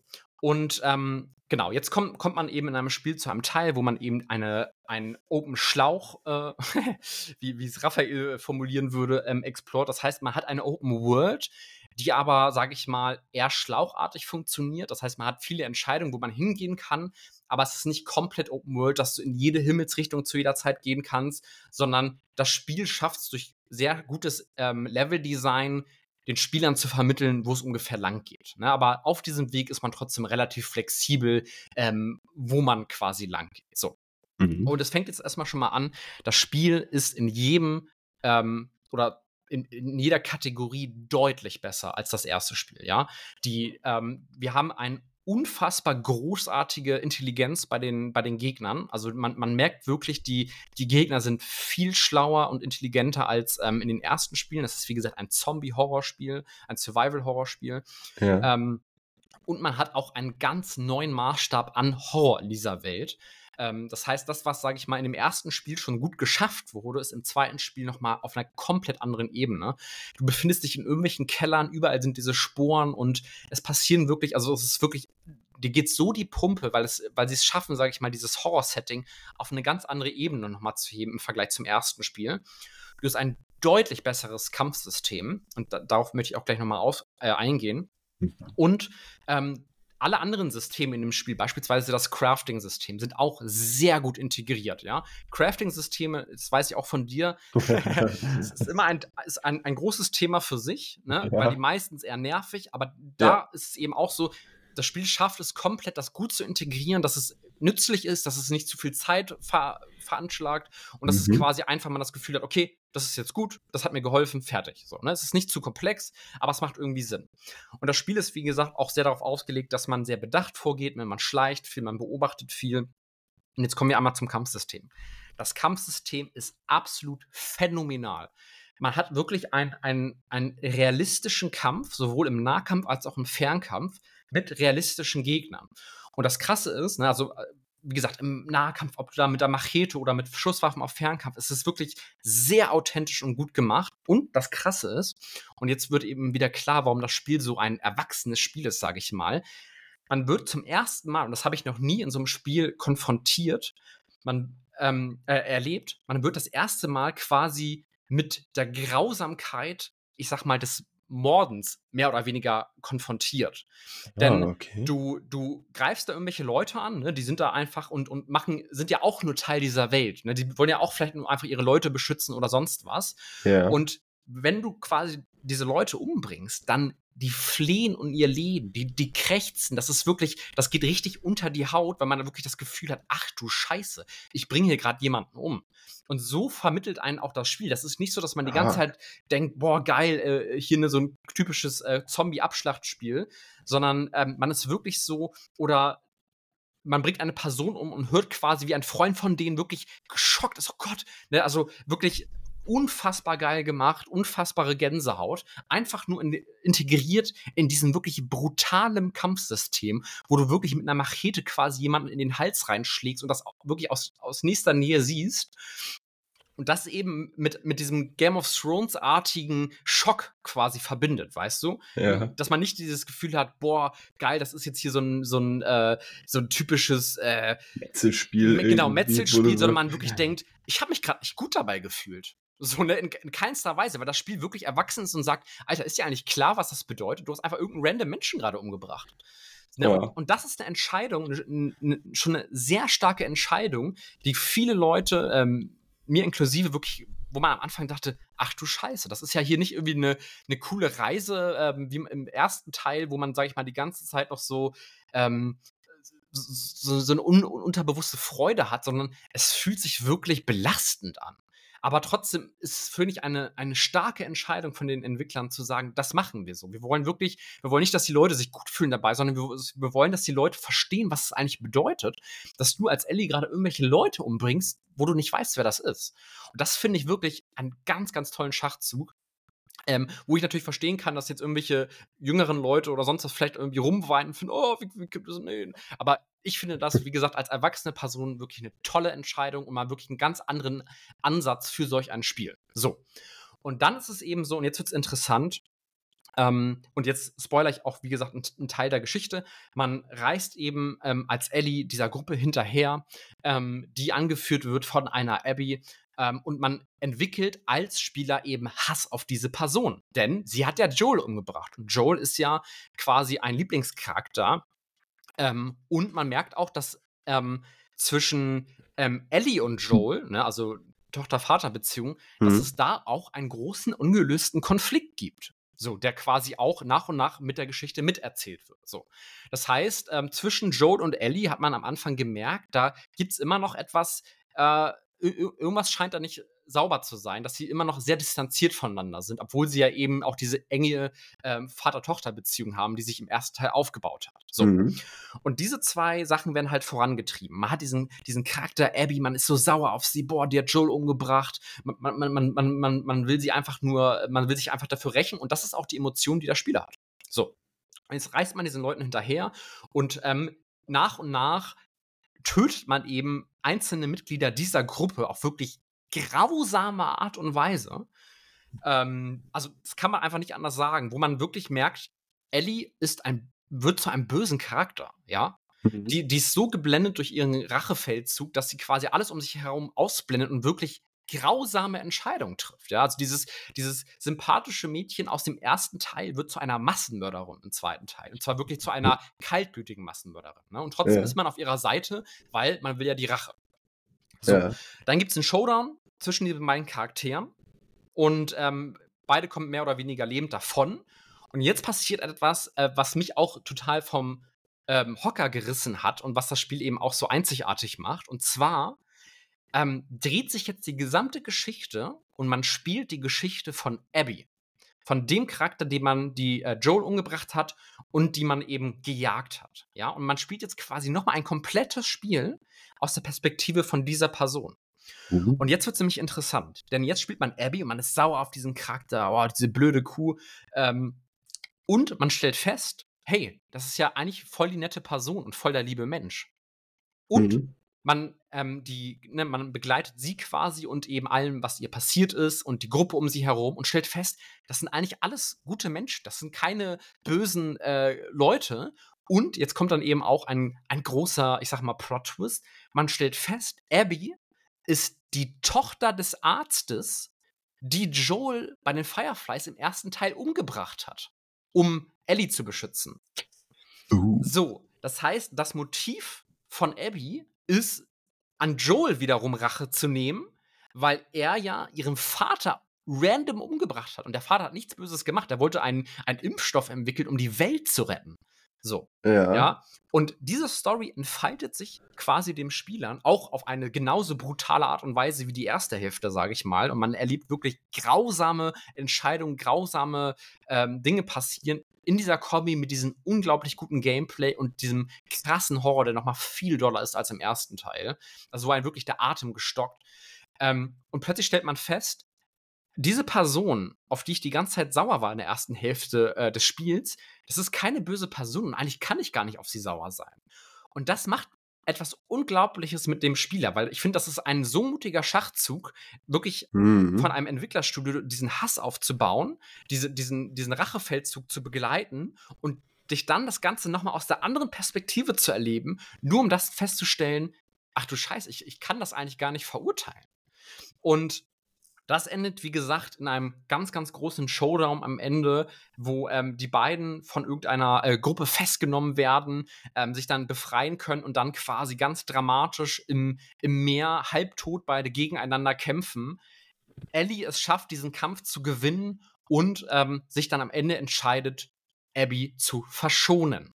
Weil sie auch mehr oder weniger auch selbst merkt, dass es quasi ein, ein Kreislauf der Rache ist, ähm, dem beide hinterherjagen und beide aber durchaus plausible Motive haben und dann eben damit aufhört und diesen Kreis unterbricht und eben nicht ihre Rache ähm, vollzieht. Und das ist, ne, wenn man jetzt drüber nachdenkt, wirklich harter Tobak für das Spiel. Das ist ein wirklich absolutes erwachsenes Spiel für Leute, die wirklich komplexe und tiefgehende, schwere Geschichten mögen, die eben nicht einfach und hey, happy und sympathisch sind, sondern wirklich sich was absolut Neues trauen in ein Spiel. Und dafür in der Kombination mit dieser unfassbaren geilen Grafik, unfassbar realistischen Gesichter, ich glaube, da, da, hat ähm, Naughty Dog wirklich einen, einen neuen Maßstab gesetzt, ähm, wie gut die Gesichter animiert sind äh, von diesen Charakteren, hm. was natürlich nochmal dazu führt, dass du viel mehr Drama hast und viel mehr, ne, wenn du diese echten Gesichter hast und du tötest gerade diese Person und denkst, ach du Scheiße, und du siehst, du siehst das Entsetzen in dem Gesicht der Person. Ja, also es ist wirklich, da kommt kein anderes Spiel rein. Ähm, und diese Kombination mit diesen krassen Entscheidungen, dieser krassen Geschichte, ist wirklich so, man fühlt sich nach dem Spiel nicht gut aber das Spiel bleibt dir im Kopf und das Spiel hat was mit dir gemacht. Und das war eine Geschichte, die wirklich für immer in meinem Kopf bleibt, wo ich mir denke, boah, das war so heftig und das war so evil. Ähm, aber es war trotzdem eine großartige Erzählung und das Studio hat sich ganz neue äh, Dinge getraut, die kein Studio jemals zuvor sich, sage ich mal, auf die Art und Weise getraut hat. Und es hat es wirklich großartig geschafft. Und wenn man natürlich vorher nur die Geschichte bei irgendwelchen Leaks liest und quasi nur die Eckpunkte kennenlernt, denkt, ja, wie kann das denn sein, ne, dass dieser Charakter getötet wird und sonst was und alle großer Aufschrei. Ähm, ich fand, es war eine absolut gute Entscheidung, eine absolut ballsy Entscheidung und sie haben etwas gemacht, was kein anderes Spiel sich jemals getraut hat. Deswegen. Ich finde diese Entscheidung eh ganz komisch. Also man erfährt einen Teil aus der Story, aber man weiß überhaupt nicht diesen Zusammenhang der Story. Und genau. sich dann schon im Vorhinein drüber aufzuregen über ein Spiel, was man selbst noch gar nicht gespielt hat, so quasi, über die Story dann schon irgendwie ein Urteil zu fällen, wo man die Story im ganzen Umfang doch gar nicht kennt. Willkommen in der Gaming-Welt. Ganz schön komische Entscheidung, aber ja. auch, muss ich ganz ehrlich sagen. Ja, man, man muss dazu sagen, also ich würde einfach behaupten, ein Großteil der Gaming äh, Community sind einfach auch unreflektierte junge Leute, die einfach auch mögen, auf, auf Sachen rumzuscheißen, wenn sie können. Mhm. mhm. Ähm, und das eben vielleicht auch nicht aus einer erwachsenen Perspektive sehen ne? und dann einfach sagen, boah, oh mein Gott, da ist ein Transgender-Charakter, das Spiel 0 von 10 mhm. Sterne. Ähm, ne? Also es ist Konflikte, Reibung, eigene genau, Meinung genau, hau genau Haupt, Hauptsache äh, irgendwie, Hauptsache kontrovers, Hauptsache scheiße. Ein absolutes, großartiges Spiel, Spiel des Jahres gewonnen, total zu Recht. Ähm, mhm. Und wie gesagt, die Leute, die das Spiel Spiel kritisieren, sind meiner Meinung nach, also klar, wenn man sagt, ne, ist nicht meins, alles gut, aber wenn man sich wirklich über diese Sachen aufregt, die ich beschrieben habe, dann denke ich mir, ey, dann hast du ganz andere Probleme in deinem Leben. Ein großartiges Spiel, ein Meilenstein in der, in der Gaming-Geschichte, ähm, deswegen auseinanderzunehmen, weil ein, ein Charakter, den du magst, stirbst oder weil du irgendwelche Probleme hast, dass da Trans-Charaktere drin sind. Und das, das, das Lustige ist ja, das wird dem Spieler, das wird in null unter die Nase gerieben. Also das wird nicht mal erzählt, dass diese Person irgendwie trans ist oder sonst was, sondern das, Das ist ist einfach das Entscheidende, finde ich, an der ganzen Geschichte. niemanden. Und wenn du jetzt wirklich darüber dich aufregen möchtest, ey, dann hast du ganz andere Probleme, weil es wird gar nicht so, ne, und ja, ähm, der Hauptcharakter ist lesbisch. Das passt total zu Ellie. Das macht nur Sinn. Ähm, ganz ehrlich, krieg deine eigene Scheiße zusammen, wenn du dich über so einen Quatsch äh, in, in der modernen Welt auch aufregen musst. Wirklich. Aber habe ich absolut kein Verständnis für. Und es bricht mir das Herz, dass so ein meisterhaftes Spiel deswegen so zerrissen wurde am Anfang, weil eben diese wirklich laute Minderheit von irgendwelchen komischen Incels äh, großen Shitstorm ausgelöst haben und sich einfach echauffieren wollten. Halt dein Maul. So. Ja, also ich finde das auch immer schön, wenn das durch Film und Fernsehen oder auch jetzt so durch Spiele einfach ganz normal integriert wird. Einfach, dass Leute einfach verschiedene Sexualitäten haben, verschi sich verschieden fühlen oder sonst was. Einfach ganz normal, ne, wie das Genau. halt ganz normal ist, Ja. in dem ganz normalen Spielfluss mit drin ist oder Filmfluss. genau. So. Es ist, es, Das ist genau richtig. Es sollte einem nicht irgendwie entgegengeworfen werden mit hier, so sollte eine Meinung sein, oder irgendwie ganz zurückgehalten werden mit das ist falsch. Nein, einfach ganz normal. Es soll- Wenn das Spiel es soll das die- macht, dann ist es auf jeden Fall. Genau, es soll die Welt abbilden, abbilden wie sie ist. Und so Genau. ist die Welt. Es gibt Menschen, die Genau. sind trans, es gibt Leute, die sind homosexuell und das ist auch völlig okay. So, ähm, kriegt eure Scheiße zusammen. und und, und Ja. wie gesagt, es ist halt doppelt traurig, einfach weil dieses Spiel, gerade wenn man es blind gespielt hat, was ich eben getan habe, weil ich mich nicht spoilern lassen habe, wenn man das Spiel merkt, meine Fresse, das ist ein Jahrhundertspiel. Das ist ein so krasses Statement von diesem Studio. Es, sie haben sich so viel getraut und haben es geschafft, diese krassen Sachen, die ich eben beschrieben habe, zu machen. Und dann kommen halt Leute und kritisieren das Spiel wegen irgendeinem so Quatsch, wo man denkt, ey Leute, ganz ehrlich, aber alles gut. Wollen wir uns nicht im Aber wenn- Kreis drehen? Wenn es eh Spiel des Jahres geworden ist, dann merkt man ja auf jeden Fall, dass es auf jeden Fall von Kritikern und allem ja auch hochgelobt Natürlich, wird. auf also von, Gründen, von, von ne? Kritikern wurde es total hochgelobt, eben von der Gaming-Community sehr kontrovers. Dann auch bei Spiel des Jahres haben viele gesagt, was, wie kann das sein, dass Last of Us Part 2 Spiel des Jahres wird? Das war doch so kacke und Ja, aber diese Leute werden mit ihrer Stimme irgendwann auf jeden Fall versiegen. Ja, weil ich glaube, automatisch, wenn sie es auch so. spielen, wenn andere Leute es spielen, ja genau, weil ich äh, höre jetzt auch nichts drüber irgendwie mehr über so einen Shitstorm, weil ähm, das wird mit der Zeit verlaufen. Einfach, wenn sie das Spiel mal selbst spielen, wenn sie mit anderen Leuten sich wirklich mal drüber unterhalten, glaube ich, werden sie sofort merken, ja, okay, vielleicht habe ich, Ich da ein bisschen früh reingegriffen und so in meine Meinung. wenn Ne? sie dann so reflektiert sind, ja. Wenn, wenn, sie Aber so ich, reflektiert ich, sind, ich, ich finde, das ist, das hat man jetzt auch ganz toll gemerkt. Ähm, es ist ja jetzt gerade ähm, das, das neue Spiel von Bethesda, ähm, Starfield, rausgekommen. Ähm, Mhm. möchte ich gar nicht jetzt groß äh, pro Contra drüber reden, aber es gab auch so einen YouTuber, und das fand ich auch in Dunkeys Review so witzig, ähm, der hat sich aufgeregt, weil man quasi ähm, auswählen kann im Charaktererstellungsgespräch Gespräch, se seine Pronomen mehr oder weniger sagen kann, also wie man angesprochen werden möchte. Ne, und das ist, das meinte auch Danke in seiner Review, es ist quasi in einem Spiel, was 700 Stunden hat, etwas, was drei Sekunden dauert. Und, und diese Person, die, die ist ausgerastet deswegen im Livestream und hat das Spiel zerrissen. Wie kann es sein, dass dieses Spiel politisiert ist, weil man seine Pronomen auswählt? Wo ich mir so denke, ey Leute, echt, ihr habt solche krassen Probleme irgendwie. Ganz ehrlich, fangt mal bei euch ganz grundlegend an und dann mach, erstmal weitermachen, wenn das wirklich so die Dinge sind, die ihr kritisiert. Ne? Aber wie gesagt, das hat mich nur so ein bisschen daran erinnert, dass, dass das Spiel teilweise für Dinge zerrissen werden, wo man wirklich denkt, heutzutage, aller Leute, habt irgendwie, seid ihr noch nicht in der Zukunft angekommen, aber gut. Anderes Thema, André. Kommen wir zu Platz 1 bei dir. Was ist für dich ein unfassbar großartiges Spiel? Ja. Da kommt jetzt ein Spiel rein, aus dessen Genre ich ganz früher auch eine Version mal gespielt habe, die aber damals noch nicht möglich war, mit mehreren Leuten gleichzeitig zu erleben. Es ist ein Spiel, das finde ich sehr viele Dinge miteinander vereinigt, die ich einfach liebe und von dem ich, also welches ich am liebsten auch durchgehend wahrscheinlich spielen würde, wenn es die Möglichkeit geben würde. Ähm, es bringt für mich ganz, ganz viele wichtige Sachen zusammen, die essentiell für ein gutes Spiel sind und finde ich, die einen richtig reinziehen in dieses Spiel. Und zwar rede ich von Divinity Original Sin 2. Einmal für die Erklärung. Divinity Original Sin 2 ist ein preisgekröntes Rollenspiel, das von Larian Studios entwickelt wurde und 2017 schon veröffentlicht wurde. Das Spiel ist der Nachfolger der Divinity Original Sin Reihe und setzt die Tradition der klassischen isometrischen Rollenspiele fort. Spielprinzip ist wie folgt. Es bietet eine offene Welt, in der der Erkunden, Quests abschließen, Gegenstände sammeln und mit NPCs interagieren kannst. Diese Spieler, äh, die Spieler können, ähm, ob sie das Spiel alleine oder im kooperativen Modus mit bis zu drei Freunden kann man es spielen, ähm, bietet es eine herausragende Eigenschaft des Spiels ist nämlich die Freiheit, die du dabei hast, Entscheidungen zu treffen, die den Verlauf der Geschichte und die Beziehung zu anderen Charakteren beeinflusst.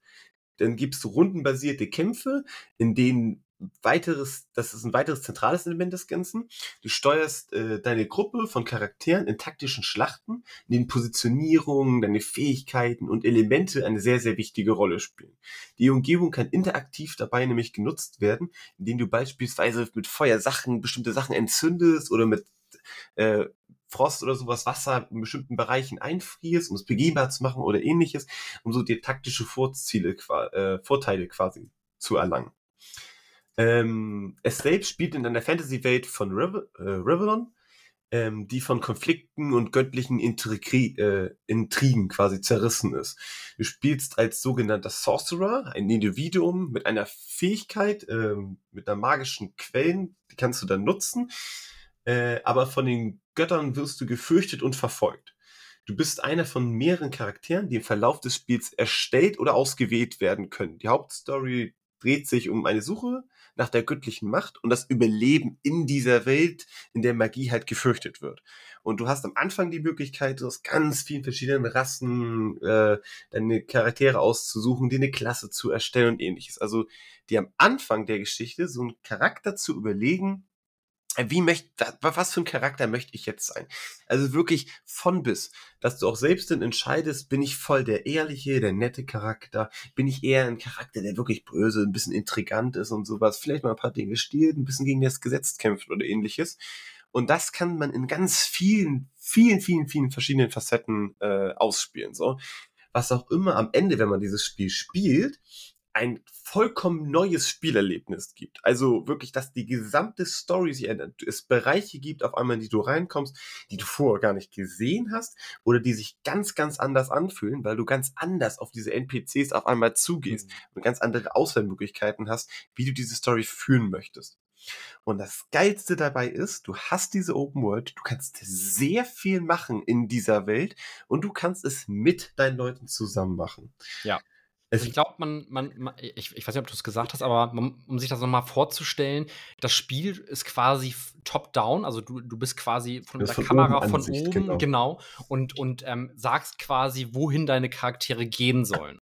Ja, und du, du, hast einen Mix aus, während, während du nicht kämpfst, ist das alles in Echtzeit und du kannst diese Welt so erkunden. Und sobald du eben in Kämpfen bist, ähm, ist es eben rundenbasiert und du wechselst dich quasi ähm, mit den Gegnern ähm, rundenmäßig ab mit dem, was genau. du tun kannst. Du hast gewisse Aktionspunkte, für die du dann deine Aktion verwenden kannst, die du in deiner Runde machen möchtest. Und dann geht das quasi Reihe um, dass die ganzen anderen, die im Kampf involviert sind, danach ihre ganzen Sachen abhandeln. Genau, richtig. Also ein bisschen genau. wie ein Pen and Paper quasi. Ja, genau. Ist auch sehr nah daran angelegt äh, und darauf basierend. Der Nachfolger jetzt zum Beispiel, Baldur's Gate 3, was ich angefangen habe schon zu spielen, ist wirklich auch ein geiles Spiel ist und ja. ich es am liebsten gleich mitempfehlen würde.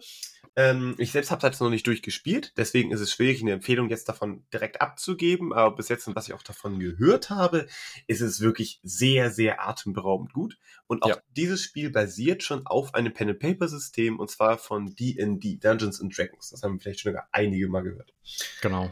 Und es ist einfach hervorragend umgesetzt. Du wirst ja. wirklich die Charaktere ähm, auch in Divinity, diese Charaktere, die haben wirklich ihre eigene Persönlichkeit. Du merkst wirklich, dass du wirklich vor einer ganz anderen Charakter auf einmal bist, der seine eigene Art und Weise an mhm. sich hat, so auf die Art und Weise, wie er redet, wie er agiert und die Dialoge, die dabei entstehen, sind wirklich ziemlich gut. Also das ja. ist wirklich eine Scheibe, wo sich halt einige andere äh, Studios äh, oder Filme vielleicht die Scheibe von abschneiden können. Wirklich tiefgründige Sachen, ähm, wo du mit den Leuten halt drüber redest. Und das, finde ich, zieht einen in dieses Spiel auch hinein, dass diese Was? Story wirklich gut erklärt ist, wenn du das machen mhm. möchtest, aber dass es die Möglichkeit gibt, quasi zu sagen, ach, wir schnetzeln uns einfach auch durch alles durch. Also es bietet dir wirklich viele Möglichkeiten. Absolut. Ich finde es interessant, ganz am Anfang, ähm, als ich dieses Spiel noch nie gespielt habe, konnte ich mir gar nicht vorstellen, dass mir so ein Spiel gefallen kann. Weil ich immer war, rundenbasiert, war absolut nicht meins. Also ich konnte mhm. mich da nicht hineindenken und sagen, nee, das macht mir nicht Spaß, ich will doch quasi aktiv vorne äh, ne, dieser ja. Charakter sein. Ja, auch ja. dieses, dass du mehrere Charaktere auf einmal steuern kannst das, du kannst auch alleine rumlaufen, du kannst auch mit, wie gesagt, drei, äh, mit Freunden rumlaufen, dass jeder seinen eigenen Charakter hat, aber du könntest auch theoretisch mehrere Charaktere du alleine steuern. So, ne? All diese Sachen waren am Anfang so, das kann mir nicht gefallen. Aber dann, was du eben gesagt hast, da, da treffen so viele geile Sachen aufeinander. Erstmal, du hast wie du schon gesagt hast, so ein Individuum, äh, so, so, einen individuellen Charakter, den du in jede Richtung entwickeln kannst. Ne? Das kann genau. irgendwie der charismatische äh, Sänger sein, der mit allen Leuten irgendwie gut zusammenkommt oder wirklich irgendwie der, der ba wortkarge Barbar, sonst was. Und dann hast du diese riesige Open World und ne, auch was du gesagt hast, diese ganze Welt reagiert realistisch und dynamisch auf dich. Du bist nicht so, dass das Spiel sagt, ah, wir würden jetzt gerne, dass du diese Entscheidung triffst, sondern es ist dir komplett frei. Das ist ein yeah, Questgeber genau. von dir. Du kannst ihn auch einfach ohne Grund mit einer Axt eingeben oder es das halt. Genau, und, und, dann geht es trotzdem weiter, das Spiel. So, ne? Ja. Und ich finde einfach dieses, das hast du ja auch im Pen and Paper, aber wirklich dieses, da ist ein Haus und du musst in dieses Haus reingehen. Und du hast einfach zehn Möglichkeiten, wie das passieren kann. Du kannst irgendwie einen Schlüssel finden und durch die Tür gehen. Du kannst da einbrechen. Du kannst irgendwie den Hauseigentümer irgendwo finden, mit denen klarkommen. Oder vielleicht ist da noch was ganz anderes dahinter. Ne? Also ein ganz kleines Beispiel zu machen. Und alles geht. Du kannst richtig kreativ werden mit den Mitteln, die du hast. Du hast ja auch schon was gesagt, wie du hast irgendwelche Zauber und plötzlich kannst du eine, ähm, beispielsweise ein Ölfass irgendwie zum Auslaufen bringen und kannst das dann äh, mit Feuer entzünden ne? und dann explodiert plötzlich etwas und plötzlich kannst du durch oder irgendwie sowas. Ne? Also du, du, hast so viele Möglichkeiten, wie du mit dieser Welt interagieren kannst. Ja, genau. Ähm, oder so Giftgaswolken erzeugen oder sowas, die du mit einem Funken dann zum Explodieren bringen kannst oder ähnliches oder sowas. Genau. Richtig. Genau. Also es gibt wirklich ganz viele facettenreiche Dinge, die du gerade auch mit diesen Elementen machen kannst und die auch in dieser Welt äh, gibt es einige Rätsel, alles Mögliche, wo du genau das nutzen musst, nämlich um quasi da durchzunavigieren. Und ja. alles in einem Spieldurchlauf zu erleben, was diese Welt zu bieten hat, das ist, also das ist schon stark, wenn man das schafft. Also wenn man das ohne irgendeine andere Seite macht, glaube ich, ist das gar nicht möglich, alles bei einem ersten Spielfluss zu erleben. Gerade auch weil, ich, wie ich schon gesagt habe, du bei einer Begegnung mit einer Person, je nachdem, wie dein Charakter drauf ist, je nachdem, was für Entscheidungen du triffst, ganz, ganz anders auf dich reagiert und was ganz anderes auch danach passieren kann dann, wo du auf der einen Seite auf einmal die Stadt angreifst so und dann äh, alles tötest oder auf der anderen Seite dann mit der Stadt zusammenkämpfst und was vollkommen Neues entdeckst dadurch, was die Stadt noch zu bieten hat, äh, was du gar nicht wusstest. Oder ähnliches.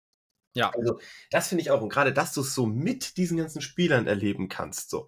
Dass halt man zu vierten darum geht, jeder hat so seinen Charakter, jeder kann irgendwo miteinander, mit einem reden und der eine geht irgendwo zum Händler, währenddessen setzen sich die anderen irgendwo hin, klönen ein bisschen, der nächste macht irgendwo ja. mit seinen Elementen ein bisschen was. Also, da ist so, so schön viele Freiheiten dabei, das Ganze zu machen. Und auch wie du sagst, dieses Rundenbasierte, ist das, was mich am Anfang auch so ein bisschen gestört hatte, weil es so ein bisschen den Flow, dachte ich, rausnimmt. Aber wenn man das erstmal so ein bisschen reinkommt, direkt weiß, was man für Fähigkeiten hat, was man einsetzt, dann wird das auch schneller. Und dann ist auch genau diese Dynamik dann wieder im Kampf direkt drin.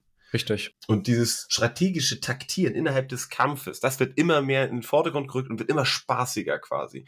Wie ja. genau kannst du das Ganze perfekt ausnutzen? Wie, wie schaffst du es am meisten, dich Dein Charakter entwickelt sich auch immer weiter und kriegt immer mächtigere Fähigkeiten ja, quasi, ne? die werden so krass, die werden so, also du, du, du wirst so mächtig. Es macht so einen Spaß, immer mehr von diesen Fähigkeiten zu erlangen und immer und, stärker und zu werden. Man, man, man hat ja auch gerade, gut, das ist in Baldur's Gate noch doller. Ähm, ich glaube, wahrscheinlich wird mir auch Baldur's Gate auf lange Sicht noch besser gefallen, auch wenn ich, ne, wir spielen da zusammen, hm. ich noch nicht durchgespielt habe, deswegen kann man nicht das, das ähm, finale Urteil rausfeuern. Aber was da auch eben so interessant ist, man hat ja eben auch diese Pen-and-Paper-Elemente, dass man eben auch ähm, Werte hat, auf die man würfelt. So, das heißt, du bist da auf eine Person, du äh, möchtest sie von etwas überzeugen oder möchtest sie belügen und musst dann eben auf deinen Charisma-Wert würfeln. Und entweder du schaffst es oder du schaffst es nicht. Und natürlich spielt man es ja auch so, weil es ja auch geil sein soll, dass man einfach mit den Konsequenzen in der Regel auch lebt. Und dann hat ja, man es jetzt eben nicht genau. geschafft und jetzt ist die Person böse. Und jetzt verändert das die gesamte Geschichte. Ne, man, man, man will ja nicht immer wieder laden und sagen, okay, ich, ich manipuliere jetzt die Geschichte so, dass sie für mich am geilsten ist. Nein, es ist eine, es fühlt sich an wie eine echte Welt und da passieren auch eben Dinge so, wie du sie nicht möchtest und da musst du mit diesen Konsequenzen leben. Und dann verändert sich quasi die ganze Welt auf Basis von all diesen Entscheidungen. So, ne?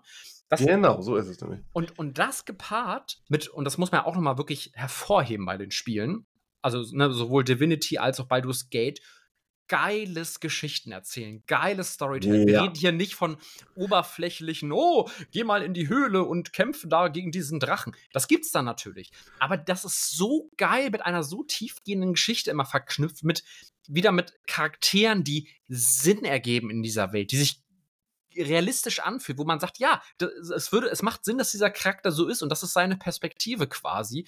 Ja. Und man nicht die ganze Zeit dieses, äh, dieses heldenmäßige, alles gut, alles Chico, sondern es, es, ist wirklich so eine authentische Welt. Es sind geile, tiefgehende Geschichten, wo man auch manchmal wirklich da sitzt und so, boah, das war gerade so geil und unerwartet, mit, mit nicht vorhersehbaren Handlungen und das in dieser Kombi mit diesem coolen Kampfsystem, wo man sich reinfuchsen kann, mit diesen Werten, auf die man würfeln kann, überall.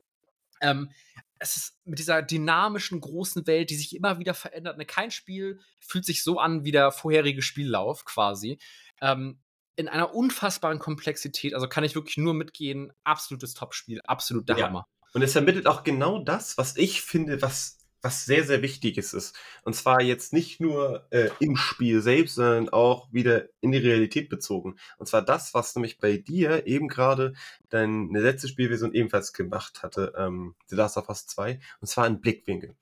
Du schaffst dadurch, dass du einen anderen Charakter nimmst, erschaffst du immer neue Blickwinkel auf diese Welt. Ja. Und ich finde Dinge, also Konversationen oder gerade auch Meinungen aus verschiedenen Blickwinkeln aus zu betrachten, finde ich, ist was sehr, sehr Entscheidendes, um sich wirklich eine gute Meinung über Dinge zu bilden. Immer zu erleben, okay, wenn jetzt diese Person das sagt, warum sagt sie das? Wieso ist das so? Und dadurch, dass du verschiedene Charaktere erstellen kannst und das Spiel mit ganz verschiedenen Charakteren auch spielen kannst, kann es sein, dass genau diese Blickwinkel auf dich einprasseln, weil du aus einem anderen Grund gerade zu dieser Person kommst, weil du als eine andere Person zu dieser Person kommst. Und da entsteht halt eine ganz andere Dynamik durch und du lernst die Person anders kennen, lässt sie besser kennen und verstehst, dass einfach manche Dinge sehr, sehr facettenreich sind. Auch wenn du dir am Anfang schon die Meinung gebildet hast, kann sie dadurch nochmal in ein ganz anderes Licht gerückt werden über eine gewisse Person. Und ich finde, das ist etwas, was dieses Spiel sehr, sehr schön vermittelt. Dass du halt nochmal aus einem Neustart heraus ja. quasi nochmal einen ganz neuen Blickwinkel auf Spielercharaktere und die Welt bekommst. Und wie du schon meintest, ne, wie bei Last of Us, du hast viele, auch in dem Spielen, diese erwachsenen Ersche ähm, Entscheidungen mit, mit ihren Konsequenzen, ne, wo du nicht ja, immer ja. hast, oh, das ist jetzt hier alles Kinderkacke und Hihi und Huhu und, und, und alles ist Friends, sondern nee, da sterben Leute und deine, deine Handlungen sind, haben wirklich krassen Impact und du setzt dich auch damit auseinander, was habe ich getan, so. Genau, und, ähm, sind alles, ja.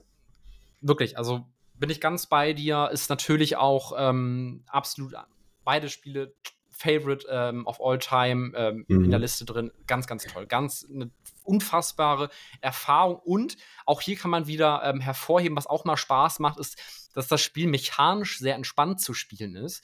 Das heißt, ne, man kann es auch mal auf ganz entspannter Basis, man muss nicht wie bei irgendwelchen E-Sports die ganze Zeit mechanisch zack, zack, zack, zack. Es kommt nicht sondern, auf Reaktion oder ähnliches drauf genau, an, sondern eher auf sondern, Verständnis. Ja, du lehnst dich zurück, ja du, du entscheidest, du kriegst diese geile Geschichte mit, du hast interessante Kämpfe, wo du dir Zeit lassen kannst, wo du überlegen kannst und ähm, hast so viele coole Systeme und es, es ist wirklich großartig. Mhm. Ähm, egal ob alleine oder eben mit dem Partner oder Freunden, es ist wirklich eine ganz, ganz tolle Erfahrung, die man machen kann. Ähm, ja. Kann ich auch wirklich uneingeschränkt empfehlen. Es ist eine One-in-a-Lifetime-Experience, würde ich sagen, dieses Spiel. Ja, Absolut. genau, genau, Absolut. genau. Deswegen bin ich auch so gespannt, wie beides geht, nämlich weitergehen wird. Ja. Deswegen, also eine ganz, ganz, ganz, ganz große Empfehlung hier an dieser Stelle. Genau. Schaut an Raphael. Schön, dass du bald wieder da bist. da geht's weiter. So, wie sieht's denn mit deiner Spielversion Nummer 3 aus? Nummer 1. Nummer 1, genau. Also das dritte Spiel jetzt von dir, was auf Platz Nummer 1 ist. Genau, also, na, wie gesagt, dieses Ranking es ist wirklich schwer, da irgendwie. Es gibt auch viele Spiele, die ich, die ich äh, auch irgendwie ganz top ne, ranken würde. Nur weil es jetzt nicht auf Platz 1 ist, heißt es jetzt nicht, dass es das besser ist als die anderen beiden. Genau. Es sind richtig. einfach nur drei, die wir uns jetzt rausgenommen haben, die ja. für uns einfach einen großen Impact haben, ja. ohne gewertet werden. Für mich absolut richtig. Für mich das Spiel, was mich wirklich mitunter am meisten geprägt hat, was mich, als ich es gespielt habe, komplett aus dem Hocker wirklich mit einem Baseballschläger durch die Wand geboxt hat, ähm, ist Bioshock Infinite. Also der dritte Teil der Bioshock-Reihe. Ähm, ich kann nicht über dieses Spiel sprechen, ähm, ohne Spoiler zu erzählen, weil die Geschichte einfach äh, quasi mit das Wichtigste ist. Ich werde aber trotzdem mal ganz kurz ein Intro geben. Ähm, das ist ein Action RPG. Das bedeutet, man ist in First Person die ganze Zeit. Ja, das heißt, man sieht seinen Charakter nicht. Und man ist eben in einer Welt, wo man ähm, rumläuft, eine Geschichte erlebt und eben auch kämpfen kann. Man hat dazu verschiedene Schusswaffen ähm, und man hat auch Fähigkeiten, die man im Laufe des Spiels ähm, bekommt. Ähm, ich, ich nenne es jetzt einfach mal so ein bisschen magische Fähigkeiten, mit der man verschiedene, ne, man kann irgendwelche Dinge quasi irgendwie hochheben und wegschleudern oder ähm, irgendwie Blitze schießen oder keine Ahnung, so, so auf der Basis quasi. So. Das ist jetzt der spoilerfreie Teil. das war nicht sehr lang. Und ähm, wie gesagt, jetzt die große Spoilerwarnung auf jeden Fall ähm, für dieses Spiel. Ich muss einfach drüber reden, ähm, auch über die Geschichte reden, ähm, weil es wirklich etwas ist, was mich damals wirklich sprachlos gemacht hat. Man kann es nicht anders sagen. Ähm, wirklich eine, eine Geschichte, wo ich mir auch immer noch wünsche, dass sie bitte verfilmt wird, bitte irgendwie als dicker Kinofilm in die Kinos kommt. Wirklich ein, ein Meisterwerk in jeder Hinsicht. Ähm, Bioshock Infinite ist auch nicht mehr das jüngste Spiel. Das hat viele Jahre jetzt auf dem ähm, äh, auf dem Buckel, aber sieht trotzdem immer noch großartig aus. Ich habe mir vor kurzem noch mal ein Let's Play dazu angeguckt und es funktioniert immer noch sehr gut. Natürlich sind da auch Sachen, wo man merkt, okay, heutzutage in 23 äh, sind da die Welten noch dynamischer und realistischer, die Grafik noch besser, so, ne, klar. Ja, das ist klar. Aber das, das kann man jetzt bei den Spielen nicht kritisieren, weil es zu der Zeit, wo es rauskommt, wirklich eine absolute Bombe war. Aber mhm. wie gesagt, die Geschichte ist meiner Meinung nach ein absolutes Meisterwerk. Und zwar, ähm, ne, auch hier Bioshock 1 und 2 auch großartige Spiele, aber für mich hat der dritte Teil wirklich noch mal alles äh, überschattet, sage ich mal, weil durch diese Geschichte mich so mitgenommen hat und umgehauen hat. Ähm, genau, aber was ist eigentlich die Geschichte und warum rede ich in so hohen Tönen von diesem Spiel? Und hm. zwar, das Spiel startet und man ist in einem Boot mitten auf dem Meer und fährt zu einem Leuchtturm. Ja, und ich bin in dieses Spiel auch, und das äh, denke ich, ähm, oder das möchte ich hier noch einmal kurz erwähnen. Ich glaube, gerade bei solchen Spielen ist es wirklich ein großer Vorteil, wenn man keine Ahnung hat, was auf einen zukommt. So, also wirklich gar keine Ahnung hat. So ging es mir zumindest, als ich das äh, ja. Spiel gespielt habe. Ich meine, man kannte die anderen Spiele und dachte, okay, man, man weiß wahrscheinlich so ein bisschen, aber storytechnisch, man weiß gar nicht, was abgeht. Ja. Und das Coole an diesem Spiel ist, der Protagonist, den du spielst, Booker DeWitt, der hat auch keine Ahnung, was passiert. Also der ist quasi äh, im, äh, im, genau gleichen Mindset äh, wie der Spieler. Ähm, er weiß gar nicht, was wirklich abgeht, mehr oder weniger. Und, und, und auch über sich selbst weiß er nicht mehr viel und es ist alles sehr verschwommen. Und man erlebt quasi aus, aus seinen Augen dieses Spiel. So, und es beginnt damit, man ist auf dem Boot, äh, mitten im Meer und man fährt oder, ähm, oder rudert zu einem Leuchtturm hin, mitten auf dem Meer. Es ist ein Sturm herrscht, es regnet super dramatisch. Du sitzt hinten in einem Boot drinne und ähm, hast keine Ahnung, was passiert. Das Boot wird gesteuert von zwei Personen, die die ganze Zeit, also einem Mann und einer Frau, die die ganze Zeit sehr kryptisch reden. Und man denkt die ganze Zeit schon so, okay, was, was, was ist mit diesen Leuten eigentlich los? Ne? Die sagen irgendwie, ähm, wird er rudern? Nee, er wird nicht rudern. Ah, ich verstehe, er wird nicht rudern. Und man denkt so, okay, die, also die reden quasi die ganze Zeit im Rätseln. Okay, ganz komisch. Dann wird man auf einer ganz kleinen Insel abgesetzt, wo eben ein Leuchtturm ist und man ist da ganz auf sich allein gestellt. Man weiß nicht, was passiert. Ja, und dann erkundet man eben diesen Leuchtturm, ähm, findet da eine Leiche und man weiß, man hat einen Auftrag. Also man hat irgendwie so einen Zettel, so eine, so eine Box quasi, da ist eine Waffe drin und, und der Auftrag. Und der Auftrag ist eben, finde das Mädchen und tilge die Schuld. So, oder bring uns das Mädchen und tilge die Schuld. Aber mehr als das weiß der Spieler nicht und eben Booker auch nicht. Okay. Und dann ist man in, in diesem Auf. Und wie gesagt, ich finde, ich, ich gehe so doll auf dieses Intro ein, weil ich schon eine Gänsehaut bekomme, wie ich damals dieses, diesen Anfang gespielt habe, weil es so großartig war. Ja, und man geht dann in diesen Leuchtturm rein, geht da eben die Stockwerke hoch und ist eben dann irgendwann an der Spitze des Leuchtturms. Ähm, und da ist dann so ein Glockenspiel. Und man hat quasi einen Hinweis, in welche Reihenfolge man dieses Glockenspiel spielen muss. Und das macht man dann. Und plötzlich kommen die ganze Welt um einen herum, plötzlich kommen rote Lichter aus dem Himmel durch die Wolken quasi gestrahlt und es ist so, als würde quasi ein Gott, eine Entität mit einem kommunizieren und man denkt, was passiert denn jetzt? Man hat ja wirklich keine Ahnung, was, was passiert, ne? Und dann ähm, kommt quasi in dem, ja, in dem Leuchtturm so eine Art Sitz äh, oder so ein Sessel aus dem Boden hochgefahren, in dem man sich reinsetzt. Man wird dann quasi in eine Art Rakete in den Himmel befördert. Und man denkt einfach so, okay, was passiert hier gerade? Ganz normal, ne? Ganz normal eben. So, und jetzt beginnt quasi die Geschichte und man merkt quasi über dem Himmel, also unter weit über dem Sturm, weit über den äh, Regensturm, in dem man noch eben war, ist eine schwebende Stadt. Über den Wolken. Genau. Ähm, und man kommt eben mit dieser Rakete, nenne ich es mal, in dieser Stadt an und man weiß, wie gesagt, absolut nicht, was gerade passiert. So, und dann kommt man eben an, und ist eben am, am, Anfang in so einem Gebäude drin und wird erstmal von so einem Priester mehr oder weniger reingewaschen. Und man denkt erstmal, okay, ich bin in der fliegenden Stadt, das ist, macht absolut alles keinen Sinn, was passiert hier gerade? Und ähm, nach kurzer Zeit ist man eben dann mehr oder weniger frei in der Stadt. Und wir befinden uns in einer Stadt, die heißt Columbia, ähm, eine schwebende Metropole, wie gesagt, weit über den Wolken. Und die wird von einem Propheten, der heißt Comstock, äh, irgendwie regiert. Also das ist da quasi ein bisschen wie so eine Gottheit. Und man stellt fest, boah, das ist ja irgendwie so eine so eine Wunderstadt, ne? Man hat irgendwie 1900 sonst was Vibes, aber es ist irgendwie eine ganz tolle Stadt. Die Leute sind happy, ne? Überall passieren irgendwie kleine Dinge. Man läuft da einfach lang und denkt, ach guck mal, das ist ja quasi wie so ein ähm, ja, wie so eine Traumlandschaft äh, einer Bevölkerung. Ne? Alle, alle, Leute sind happy, alles ist gut, alles ist Friede, Freude, Eierkuchen. Das Paradies. Genau, genau, das Paradies über den Wolken quasi. So wird es einem wirklich verkauft. Und auch als Spieler denkt man erstmal, boah, geile Welt. Ähm, aber nach und nach ähm, hat man eben auch das Gefühl, irgendwas ist hier merkwürdig. Man weiß aber noch nicht so was. Ne, und, und dann, ähm, genau, geht man quasi weiter durch diese, ähm, durch diese Stadt und man stellt auch fest, es gibt eben in dieser Stadt so, das ist auch nice in die Lore rein integriert, so Getränke, nenne ich es mal, oder Elixiere, die man trinken kann, die einen übermenschliche Fähigkeiten äh, geben. Die werden da quasi verkauft. Das wird als etwas Tolles in dieser Welt angesehen, ähm, dass man sich selbst quasi zu so einem Supermenschen hochpunschen kann. Mhm. Und das sind dann eben die Fähigkeiten, die man als Spieler dann bekommt. Ähm, ne, beispielsweise, dass man etwas schweben lassen kann für kurze Zeit, ähm, um ein Beispiel zu geben. So, und dann spielt man eben diese Geschichte weiter und man, man, man, man hört mehrmals von irgendwie einem Lamm, was beschützt werden muss, und von dem falschen Hirten, der quasi das Lamm korrumpieren muss. Und dann gibt's, äh, dann gibt's quasi diesen großen Propheten Comstock, der das Lamm äh, eben beschützt, sage ich mal.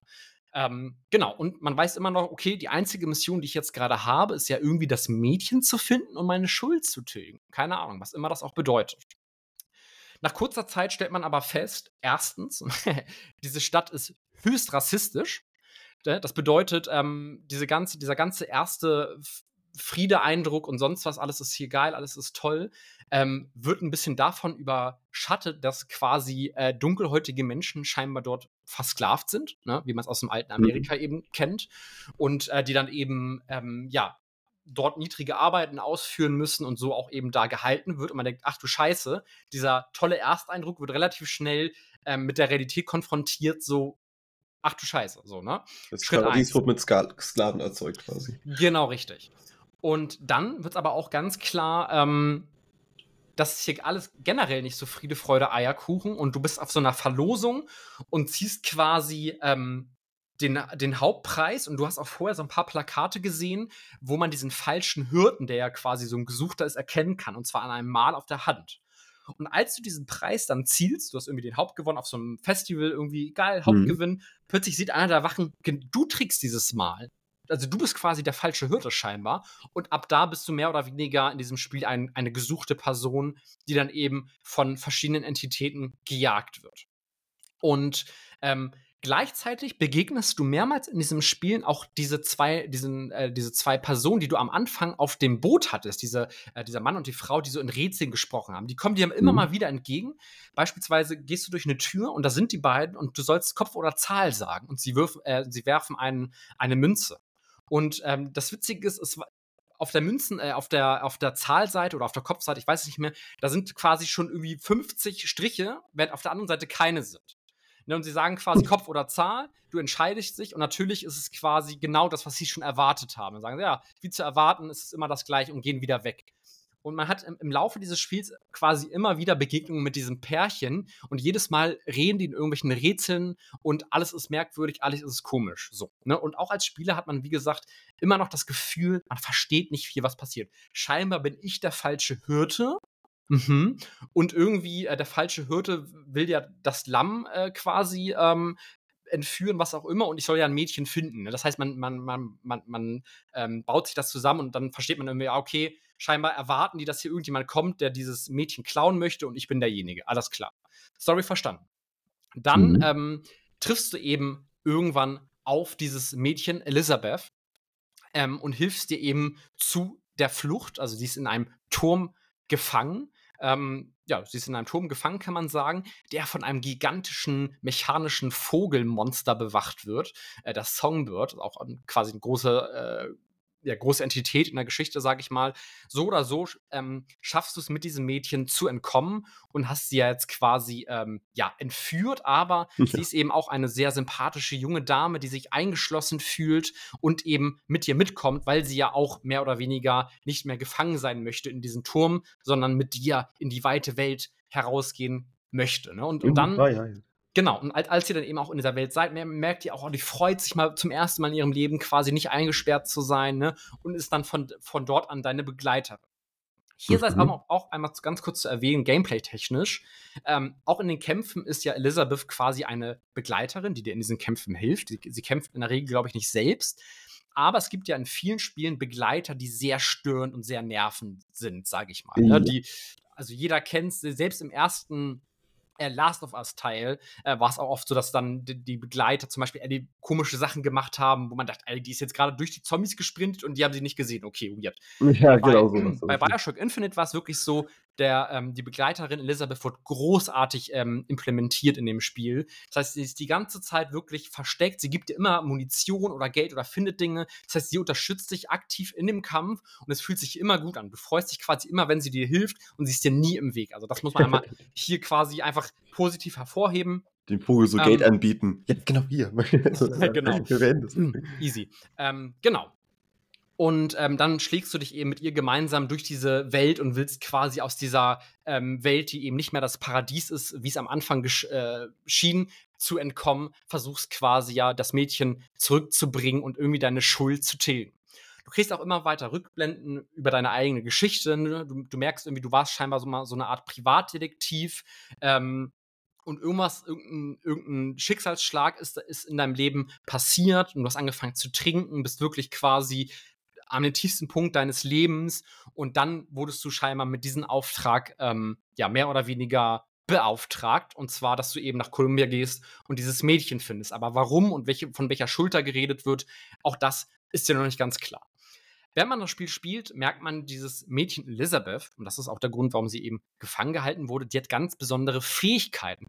Und zwar kann sie Portale beschwören, kurzzeitig, mit der sie quasi durch Dimensionen reisen kann.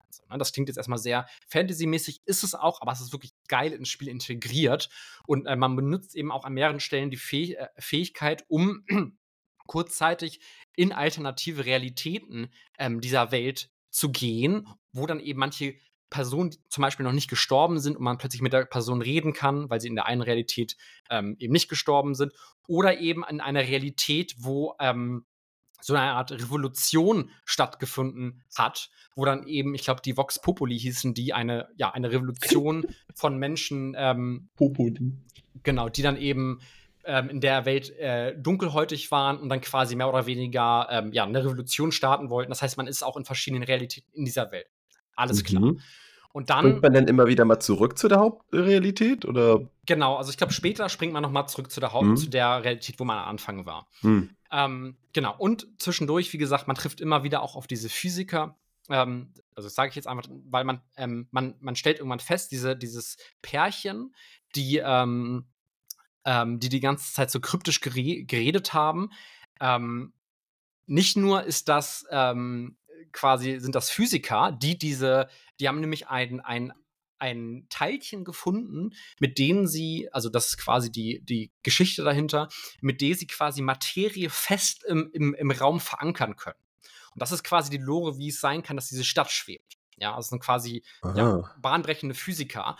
Und das Geile ist, man erfährt auch, dass dieses, dieser Mann und die Frau, das ist die gleiche Person, nur aus unterschiedlichen Realitäten.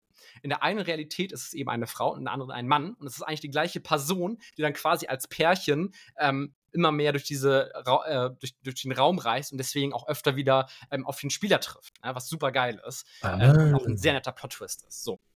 Und dann ähm, Genau, die Story, wie gesagt, geht immer weiter, immer weiter und am Ende und, und, und hier beginnt es dann wirklich quasi diese riesige Geschichte sich zu entfalten und zusammenzufinden, wo man wirklich am Ende einen Plot-Twist hat, der mich wirklich so aus den Socken gehauen hat, ähm, unfassbar erzählt, unfassbar geil. Äh, und zwar hat man eben den großen Showdown mit dem Propheten, der diese Stadt aufgebaut hat, Comstock, und schafft es auch, ihn zu besiegen. Und ähm, durch die Portale von Elizabeth schafft man es auch, diesen großen Songbird quasi mehr oder weniger zu eliminieren. Und mhm. ähm, ist dann mehr oder weniger, sage ich mal, mit den großen Konflikten des Spiels durch. Und dann entfaltet sich ein Finale, was wirklich meiner Meinung nach seinesgleichen sucht, äh, was wirklich für mich, wie gesagt, ein, ein, ein perfektes Ende ist. Ähm, und zwar stellt man fest, man ähm, reist mit Elizabeth ähm, quasi durch Portale und ähm, ist wieder an diesem Leuchtturm, wo man auch am Anfang war und geht dann wieder durch ein Portal und ist dann in einem Meer aus Leuchtturm. Ne, und, und es wird quasi darauf angespielt, dass es unendlich viele Realitäten gibt und sowas. Ähm, und, und, und, und sie ja quasi zwischen diesen Realitäten reisen kann. Und am Anfang ähm, erinnert man sich dann auch plötzlich, dass, dass Booker, also die Haupt, den Hauptcharakter, den man spielt, mhm. dass der zu irgendeiner Zeit eine Taufe gemacht hat. Ne? Und, und nachdem ging eben sein, sein, sein Leben irgendwie bergab und, und er ist dem Alkohol verfahren und sonst was. Und dann, ähm, ja, reist man quasi in diesen Moment, wo diese Taufe passiert ist und kriegt immer mehr so Schnipsel aus der Vergangenheit mit. Und jetzt kommt eben dieser große ähm, Plot-Twist, der sich entfaltet. Und zwar ähm, hat an dieser Taufe hat sich die Person Booker dazu entschieden, entweder quasi zu dem zu werden, was er jetzt ist, dieser gefallene Mann ne, in Alkoholsucht, oder mhm. quasi ähm, dem, dem Rücken zu kehren und einen anderen Weg zu gehen. Und man erfährt eben, dass Comstock der Prophet dieser Welt in Wahrheit Booker the Wicked ist, dass es die gleiche Person ist. Ähm, und mhm. das, äh, das Krasse ist, dieser Prophet hat in seiner Realität ähm, kein Kind, während der wahre Booker, und das erfährt man auch, eine kleine Tochter hatte, Anna. Und da der Prophet Comstock eben ähm, kein Kind in seiner Welt hatte, aber gerne eins haben wollte, ist er mit Hilfe von ähm, diesem Physiker-Duo quasi ähm, mehr oder weniger hat die Dimension ähm, gewechselt und hat die Tochter Anna von Booker also von dem gefallenen Booker, den man spielt, mhm. gestohlen. Und da gibt es eine ganz dramatische Geschichte, wo dieses Kind entführt wird, er ihr quasi hinterher sprint und das kleine Mädchen, was zu der Zeit noch ein Baby war, quasi ihre Hand ausstreckt, während sie durch dieses Portal gezogen wird und das Portal sich gleichzeitig schließt und ihr ein Finger abgeschnitten wird. Mhm. Und als du das erste Mal Elisabeth triffst, das weißt du zu der Zeitpunkt noch alles nicht, siehst du halt, ihr fehlt ein Finger, auf dem sie so einen Fingerhut hat. Ne? Und das, mhm. da schließt sich natürlich dann am Ende des Kreises. Du verstehst, okay, mhm. ich bin sowohl Comstock als auch Elizabeth ist meine Tochter, die damals von mir entführt wurde von Comstock. So. Das ist eine alternative Comstock-Version quasi, also eine alternative Version genau, richtig. ist es. Mhm. Und ähm, dann wirst du quasi ganz am Ende ähm, zu, an diesen Punkt ähm, zurückgeholt, wo du eben getauft wirst. Das ist quasi der, der, der Wendepunkt, wo, mhm. wo dein, dein Leben mhm. entweder in die Comstock-Richtung gegangen ist oder eben, eben in die Booker DeWitt-Richtung. Und ähm, dann bist du da, verstehst zum ersten Mal quasi auch als Spieler, du bist Comstock, dass es dir alles passiert. Und dann wird sich dafür entschieden, dass du dich dann von den verschiedenen Versionen von Elizabeth dort ertränken lässt, damit du quasi genau ähm, ja, dich selbst an diesem Punkt mehr oder weniger umbringst, damit es alles in allen Realitäten danach eben nicht mehr passiert. Ja, also quasi so eine typische äh, Zeitreise, mehrdimensionale, sonst was, äh, so, ein, so ein Strich, äh, ein Cut machst quasi, damit alles, was danach passiert ist, nicht mehr passieren kann. So. Okay, ja. Das ist quasi das Ende. Und ähm, ja, also du sagst quasi, ich, ich, ähm, wie kann ich mich selbst aufhalten? Merkst immer wieder, es gibt unendliche Kopien von Comstock und von dir und sagst dann einfach an diesen Scheidepunkt, da muss ich quasi die, das Kabel durchschneiden und so endet dann mehr oder weniger das Spiel. Dann gibt es noch so einen kleinen Rückblick, ob vielleicht hat er doch überlegt, vielleicht gibt es doch noch eine, eine, ein positives Outcome. Ist auch egal. Auf jeden Fall ist das quasi die Geschichte gewesen. Sorry für die wirklich lange Ausarbeitung, aber das war etwas, das wird dir in diesem, das wird dir eben diese Geschichte wird dir in dem Spiel auf so eine geile Art und Weise erzählt und vermittelt, weil du ja wirklich, wie ich schon gesagt habe, du bist in dieser Welt, du hast selbst keine Ahnung und nach und nach kriegst du immer wieder so ein paar Häppchen, ähm, wo du dann nach und nach ein bisschen verstehst, ah, okay, so, so scheint das hier zu funktionieren. Ne? Du hast auch in der Welt ganz viel, was du machen kannst. Das ist eine ganz authentische Welt. Wie gesagt, dieses, pa dieses scheinbare Paradies. Überall passieren irgendwie tolle Sachen. Also wie gesagt, guckt euch gerne auch mal Gameplay dazu an oder einen Trailer. Wie schön und wie geil das umgesetzt ist wirklich. Es ist so brillant, das Leveldesign, die ganze Welt, die Musik dazu. Es ist wirklich in jeder Hinsicht ein absolutes Meisterwerk. Und dann hast du eben diese Geschichte, die sich nach und nach entfaltet und dann wirklich in diesem in diesem perfekten Finale äh, endet, wo ich damals wirklich 20 Minuten vor meiner Konsole einfach wortlos einfach saß und das verarbeiten musste, weil dieses dieses Spiel, dieses Ende wirklich so großartig war. Ähm, ja, deswegen, wie gesagt, das Spiel ähm, ist wahrscheinlich gameplay-technisch nicht mehr ganz nach so vielen Jahren State of the Art und auch nicht vergleichbar mit allem, ne, also mit einem Red Dead Redemption oder was, sonst was. Aber die Kombination von damals, von diesem Gameplay, von dieser Welt, in der Kombination mit den Charakteren, wie das alles rübergebracht wurde, mit dieser wirklich außergewöhnlichen Geschichte, wo ich wirklich sage, das ist einer der besten Geschichten, die ich jemals in irgendeinem Medium gehört oder gesehen habe. Ähm, und deswegen wünsche ich mir auch, wie gesagt, tief im Inneren, dass da irgendwie mal ein Film rausgemacht wird, weil das so ein Hammer war. Ähm, ja. Also wenn man sich das quasi heutzutage nochmal spielen sollte, sollte man sich nicht auf krasses Gameplay einstellen, aber auf ein krasses Storytelling quasi, was man da. Ähm, also ich finde, das Gameplay ist auch immer noch absolut solide. Das ist ein absolut solider mhm. Shooter. Man kann vielleicht ein paar Sachen hier und da kritisieren. Ähm, aber es ist trotzdem immer noch, ähm, wie gesagt, ich habe es mir noch mal angeguckt, ich habe es sogar noch mal angezockt, äh, ist noch gar nicht ja, so lange ja. her und es fühlt sich immer noch super gut an. Also es ist immer noch ein Spiel, was okay. nach so vielen Jahren immer noch, sag ich mal, vielen Spielen heutzutage auch gameplay-technisch noch überlegen ist, also immer noch echt gut funktioniert. Okay. Hm. Ähm, es, es, lässt sich natürlich nicht mit dem allerbesten vom Besten heutzutage vergleichen, gameplay-technisch, aber eben die Kombination mit dieser wirklich gewaltigen Story ist wirklich etwas, was mich, wo ich immer noch heute, wenn ich dran denke, immer noch eine Gän Gänsehaut äh, bekomme. Ich habe auch ja beispielsweise, das meintest du, glaube ich, auch mal, ne? du hast das, glaube ich, das Let's Play von, von Gronk damals gesehen, wenn ich mich richtig ja, erinnere. Ja, genau, deshalb habe ich das einmal so durcherlebt. Deswegen weiß ich auch ein paar Fetzen nicht mehr, weil ich es nicht selbst erlebt habe, mhm. so wirklich so. Aber genau, da hatte ich mir jetzt einmal angeguckt, so das Gameplay. Ja. Ich, ich, ich hatte nämlich auch noch mal das äh, Let's Play von ihm geguckt und auch am Ende hat er auch gesagt, ich, ich, ich kann gar nicht so viele Hüte vor diesem Spiel, äh, so viele Hüte haben, wie ich vor diesem Spiel ziehen möchte, mhm. äh, weil er auch wirklich dieses Ende, das, das hat ihn auch komplett aus den Socken gehauen. Ja, das ist das und ich glaube, jeder, der es wirklich gespielt hat, und das ist auch ein Spiel, da macht es, glaube ich, auch Sinn, dass man es irgendwie detailliert erlebt, damit man auch den Impact von diesem Ende versteht. So, ja. das ist ja oft so. Ja, genau. Und dann entfaltet sich das wirklich zu einem großartigen Meisterwerk. Ähm, deswegen also bis heute etwas, was mich unfassbar geprägt hat, wo ich immer noch drüber, wenn ich drüber nachdenke, mir denke, mein Gott, das war mal ein Erlebnis. Da kommt echt ganz wenig heutzutage dran. Ähm, mhm. Ähm, Bioshock, ne? Und das erste Spiel, auch wenn ich drüber reden, ist auch ein absolutes Meisterwerk gewesen.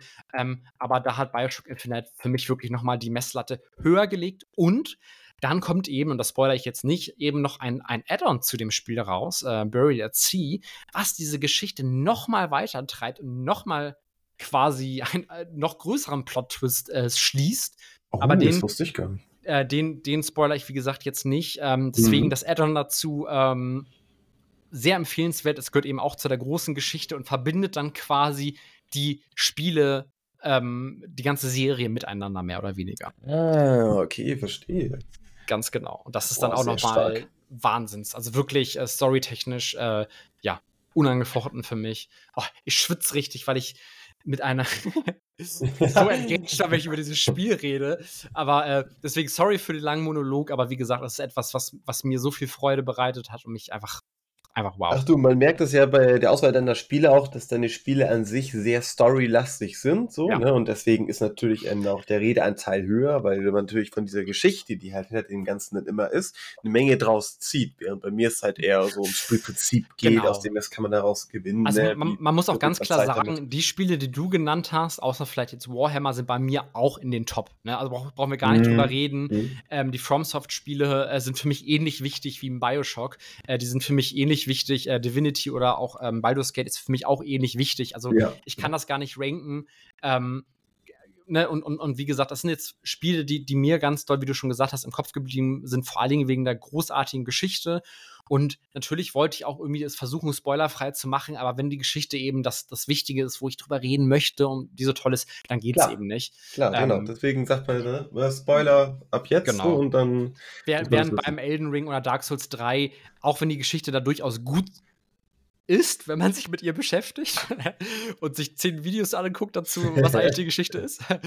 ähm, ähm, aber da ist natürlich das Gameplay, sage ich mal, und das Worldbuilding ein ganz großer Aspekt. Ähm, genau, und, und bei Bioshock natürlich die Kombination eben mit der wirklich tiefgehenden Geschichte oder eben auch bei Last of Us.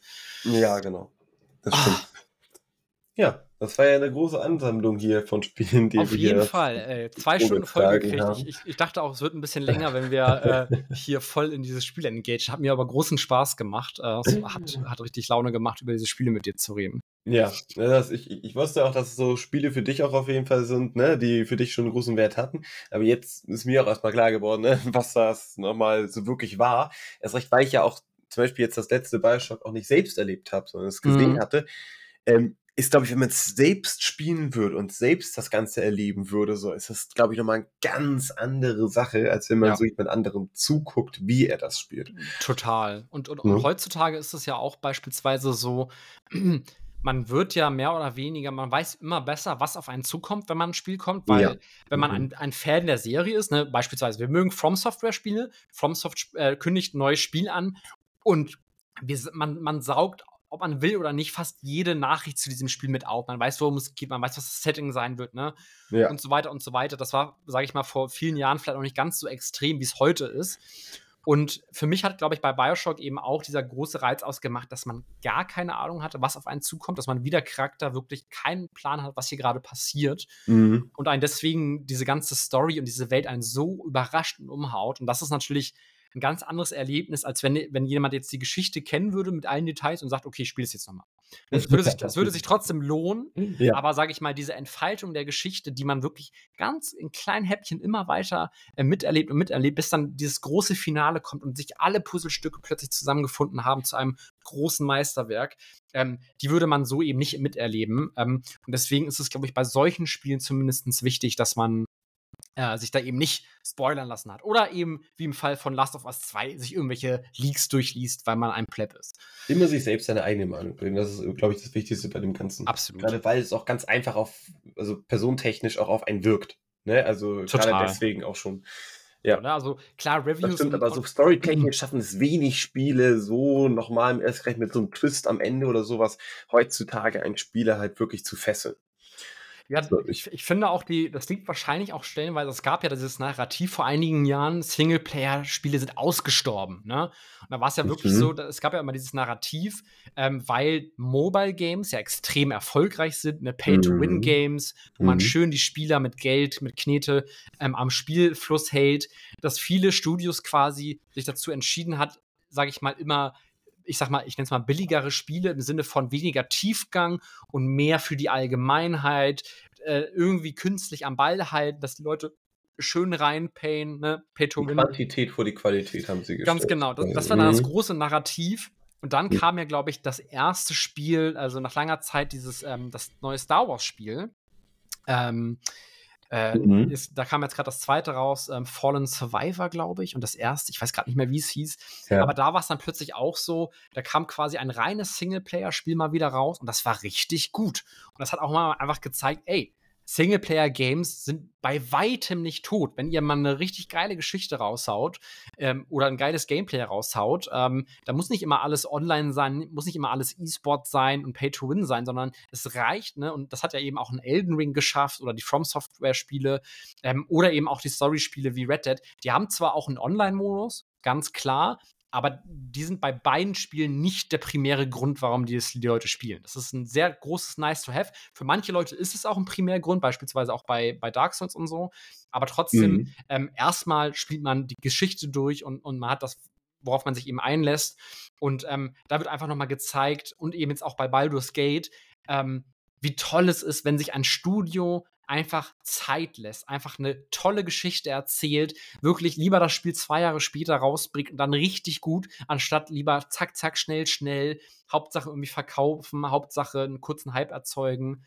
Ähm, ja, genau. Deswegen. Richtig. Ja, ja, genau, genau wie du schon sagst, ne, eher so halt wirklich darauf setzen, ne, auf das Kommerzielle, dass man sagt, ey, wir versuchen auf Quantität jetzt ganz viele Spieler damit zu begeistern halt in diesen Spielen, anstatt zu sagen, okay, wir versuchen jetzt wirklich ein Spiel zu machen, das wirklich qualitativ wirklich etwas leistet und bringt. Und ja. das sind ja zum Beispiel jetzt wie Elden Ring, ne, ist ja auch so ein, ne, wie du schon sagst, so, ein, so ein Singleplayer-Spiel, kann man kooperativ natürlich auch spielen, aber hauptsächlich auf Singleplayer ausgelegt, wirklich diese Welt für sich selbst zu entdecken. So, und das ja. hat ja auch nochmal wirklich, ist ja auch Spiel des Jahres geworden, hat auch nochmal bahnbrechende Erfolge erzielt und so, ging ja auch dann durch alle Medien quasi durch. Ja, und, und vor allem, man, man merkt, also etwas Positives, weil ich finde wirklich vor, vor ein paar Jahren, als dann auch Battlefront 2 nochmal neu rausgebracht wurde, man dann irgendwie, keine Ahnung, ein paar tausend Euro reinstecken musste, um alles freizuschalten. da, da war wirklich so der Tiefpunkt, ähm, die, die ganzen Blizzard-Games von WoW waren auf einem absoluten Tiefpunkt angekommen. Und da, da war es wirklich alles so, man war wirklich so pessimistisch, was die Zukunft schon fast vom Gaming angeht. Und durch ja. diese großen Hits jetzt die letzten Jahre, habe ich das Gefühl, geht es wieder in so eine positive Richtung, wo halt ein paar Studios eben zeigen, wie es gemacht wird. Wo man wirklich sieht, ah, okay, ich, ich, ich erreiche eben doch mehr, wenn ich auf die Community höre und ein Spiel mache, was wirklich lange durchdacht wurde, was auf ja. das, das den ja, Leuten gibt, was genau. sie gerne hätten, was die Leute ja. lieben. Das verkauft sich dann auch gut. Wer hätte das gedacht, weißt du? Also, Wer hätte gedacht, dass die Meinung der Käufer entscheidend ist fürs Kaufen? Das ist wirklich, also, also großer, großer Plot-Twist bei den Investoren und bei den, bei den Anzugträgern ganz oben. Das haben sich davor gewehrt, immer das zu machen. Und es und, gibt andere, die haben so gut die unterstützt, auch mit Mod-Möglichkeiten, allem Möglichen. Was Spieler für Mods manchmal entwickeln für Spiele. Das ist ist ja der Wahnsinn. Für ja, Crusader total. Kings 3, da ist, ein, ist, haben sich eine Community gebildet äh, aus einem nicht kommerziellen Studio, die gesagt haben, ey, wir entwickeln für Crusader Kings eine gesamte Mod, was das gesamte ja. Spiel im Game of Thrones Universum quasi spielen lässt. Das ist so viel Arbeit gewesen. Es ist voll übertrieben, was ja. die da einfach auf die Beine gestellt haben, um das rüberzubringen. Sowas zu ermöglichen, das ist doch genial einfach. Die Spieler, die es gerne spielen, die erweitern das Spiel um Möglichkeiten, die jeder gerne haben möchte. Total. So. Und das liefert so einen unglaublichen Mehrwert. So. Und ganz viele Studios machen das jetzt so, dass sie drauf hören. Ja. Und wenn in so ein Spiel wie bei das Gate rauskommt und dann ganz große Publisher sagen, ja, aber nimm das jetzt nicht als Maßstab für zukünftige Spiele, denke ich mir doch, aber natürlich muss man das als Maßstab nehmen, als zukünftige Spiele. Alter. Ich sage ja nicht, dass jeder es schaffen muss, das zu erreichen, aber das sollte doch ein gutes Ziel sein, auf ja, jeden Fall, genau wo man darauf hinzuarbeiten. Ja, also auch was für eine blöde Aussage, das kann jetzt kein Maßstab sein. Also natürlich kann ein kleines Indie-Studio, und, und davon geht auch keiner aus, die können nicht ein Baldur's Gate machen. Ich meine, hm, Larian war auch ein kleines genau. Studio, aber inzwischen nicht mehr. Ähm, aber nein, aber, aber natürlich muss man etwas, was so gut funktioniert und ankommt, wie ein Elden Ring, wie ein Baldur's Gate, das ist natürlich ein Maßstab. So, natürlich ja. wollen wir Spieler haben, die uns im Positiven überraschen und genau. nicht im Gegensatz, wie so oft, uns einfach enttäuschen. Und ich finde auch ein Studio, wo man, wo ich mir so auf den Kopf einfach gegen die Wand donnern wollte, ist ja, ja, beispielsweise Blizzard. Ich habe ja, wie gesagt, ähm, viel in meinem Leben World of Warcraft gespielt, immer on-off, ne? also immer ein paar Monate sehr intensiv und dann wieder weg damit, Schmutz weg, mhm. Schmutz, ne? einfach nur weg damit. Und ähm, und auch da war es dann eben oft so, man hat ja als, als Spieler, der sehr engagiert war, der viel Zeit in diesem Spiel verbracht hat, dann kam immer irgendeine neue Erweiterung. Ne, und dann hat man gesagt, okay, was kommt Neues in der Erweiterung? Und da setzen sich mhm. da diese Entwickler hin und, und bei WoW gab es wirklich so einen, so einen absteigenden Ast die letzten Jahre, der jetzt zum Glück wieder sich zu Positiven gekehrt hat mit der letzten Erweiterung. Ja. Aber davor, da sitzen sich diese Entwickler hin und sagen, okay, wir, wir haben jetzt ein neues System in diesem Spiel und das funktioniert so und so. Und dann sagen, dann sagen die Spiel, sagt die Community, ja, es ist ja gut gemeint, aber es wird nicht funktionieren. Es wird dazu führen, dass das und das passiert, dass wenn die Leute scheiße finden, das wird frustrierend sein. Und dann sagt, dann sagt Blizzard quasi, nee, nee, nee, das habt ihr nicht verstanden. Wir wissen das besser, ihr müsst es spielen. dann kommt das Spiel raus und es ist genauso, wie die Leute predicted haben. Und man regt sich einfach drüber auf und denkt, Alter, wollt ihr uns verarschen? Und dann muss Blizzard das, was sie verbockt haben, zwei Jahre lang mit ganz vielen Patches fixen, dass das Spiel nach diesen zwei Jahren quasi genau da ist, wo es hätte am Anfang sein können. Ja. Und dass sie eben auch ihre ganzen Ressourcen darauf verschwenden müssen, diese kaputten Systeme, die genervt haben, die frustrieren, zu fixen und nicht das Spiel noch geiler zu machen. Ja. Und ja. ich finde, bei Blizzard erkennt man, dass dieses, wirklich dieses, nee, wir wissen es besser als unsere Spieler, was die Spieler wollen nur um dann sechs, sieben Mal hintereinander zu erfahren, dass sie es eben nicht besser wissen und einen Haufen Scheiße äh, fabriziert haben und sich das dann wie, immer wieder eingestehen, bis sie dann jetzt zum ersten Mal mit der neuen Erweiterung gesagt haben, vielleicht hören wir einfach mal auf die Community und gucken, was die so wollen. So, und, und, oh, oh, oh, oh, wer hätte das gedacht? Das Spiel kommt gut an, es verkauft sich auch gut. Wow, wer hätte damit gerechnet? So, weißt du, wie ich meine?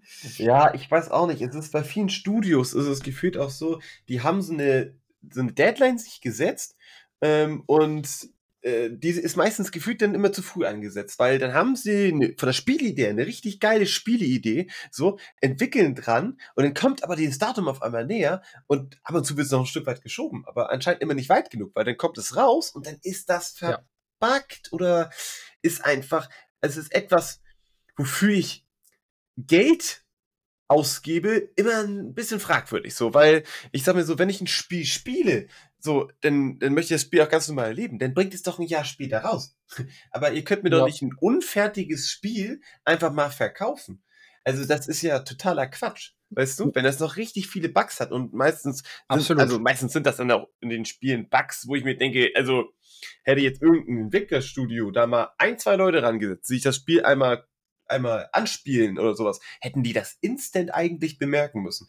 Ja. Und die Studios müssen dann vielleicht aber auch mal vielleicht damit rechnen, dass man nicht den End-High-Rechner hat, um äh, so ein Spiel zu spielen, sondern auch vielleicht ein bisschen schlechtere Hardware-Qualität hat. So, und damit müssten sie es vielleicht auch mal testen, weil ich habe immer das Gefühl, die testen das mit den besten Einstellungen auf höchstem Niveau und sowas. Ja, ist ja auch richtig. Aber im, nicht so für das allgemein, für den allgemeinen Autonomalbürger, sage ich jetzt mal, äh, der da halt einen normalen Rechner einfach nur stehen hat und das Spiel gerne spielen Voll. möchte. So. Also, und dann so viele Probleme auftreten, wo ich dachte, das, also Leute, ja. das muss ja wohl nicht sein. Also ich, ich glaube, man muss hier natürlich differenzieren, ähm, dass, dass das meistens Entscheidungen von ganz wenigen Leuten weiter oben in der Hierarchie sind, die dann so ja. ein Spiel versauen, ja, die, sage ich mal, Entwickler und Entwicklerinnen, die daran sitzen, ähm, und, und wahrscheinlich selbst äh, denken, oh, ich würde hier viel lieber mein, mein Herzblut reinstecken, das noch geiler machen, als es eigentlich ist und so weiter und so weiter. Ähm, ich, also die sind wirklich nicht zu blame, auf gar keinen Fall. Nein, ähm, auf jeden ähm, Fall nicht. Die Entscheidungsträger, die eher oben sitzen, vielleicht auch die Publisher selbst, die am Ende das Geld sehen wollen. Ich meine, ne, am Ende ist es natürlich alles in einem kommerziellen Rahmen gepackt. So. Aber auch für den kommerziellen Rahmen finde ich die Entscheidung am Ende besser, etwas qualitativ Hochwertiges abzusetzen, damit das Spiel und das Studio dadurch weiterlebt auf Zukunft, anstatt es früher rauszuhauen, um dann eher die schnelle Welle damit zu machen. Richtig. So. Das ist etwas, was, glaube ich, jetzt sich wieder, wie gesagt, nach und nach uns Positive entwickelt, weil ja, selbst Investoren oder Leute weiter oben in der Hierarchie ähm, merken, ah, es ist doch besser für mein Geld, wenn das Spiel kein katastrophaler Flop ist. so wäre das gedacht. Und, und man hat jetzt, wie gesagt, auch viele große Firmen, Microsoft beispielsweise, äh, die machen es ja eigentlich recht gut. Die kaufen Studios auf, schmeißen dann Geld auf die und sagen, macht einfach ein geiles Spiel. ja, Zeit. genau. Sondern, und genauso sollte es einfach sein. Nicht, nicht irgendwelche künstlichen Deadlines, die das Spiel dann am Ende scheiße machen und Hauptsache, es muss jetzt rauskommen. Nein, dann dauert es eben ein Jahr länger. Macht einfach ein geiles Spiel. Ja, so. genau, so ist es. So gibt es auch einige Publisher mit Serien und sowas, die das machen, wo ich auch genau sage, das, das Gleiche, ist genau ja. richtig. So einfach, gib den Leuten die Chance, das zu entwickeln, wo sie wirklich mit Leidenschaft hinterstehen, ja. was sie entwickeln wollen, wo sie ein Ziel ja. vor Augen haben, ey, das soll genau so und so sein. Und manchmal braucht das halt Zeit. Aber wenn es dann rauskommt, dann schreiben so welche Dinge meistens dann auch Gaming-Geschichte oder Seriengeschichte, wie gesagt. Ne? Absolut. Und, und ja, man, man muss auch einfach Leute da hinsetzen, die dann wirklich auch Bock auf das Spiel haben, die es verstehen, die selbst äh, Spieler in diesem Spiel sind und einfach auch, sage ich mal, das, ja, das Prinzip mehr oder weniger verstehen. Was macht diese Serie jetzt aus? Und das finde ich ja zum Beispiel auch schade bei, bei vielen, ähm, ich sag mal, ich nenne das Kind mal beim Namen, bei vielen Ubisoft-Spielen. ähm, da habe ich zum Beispiel immer oft das Gefühl, ähm, da fehlt mir so ein bisschen der Tiefgang, da fehlt mir so ein bisschen die Seele. Das sind einfach ein riesiges Studio, was, sage ich mal, ja. oft coole Ideen hat, aber ein Spiel, ne, ein Assassin's Creed beispielsweise, immer aus einer sehr ähnlichen Gussform rauspresst.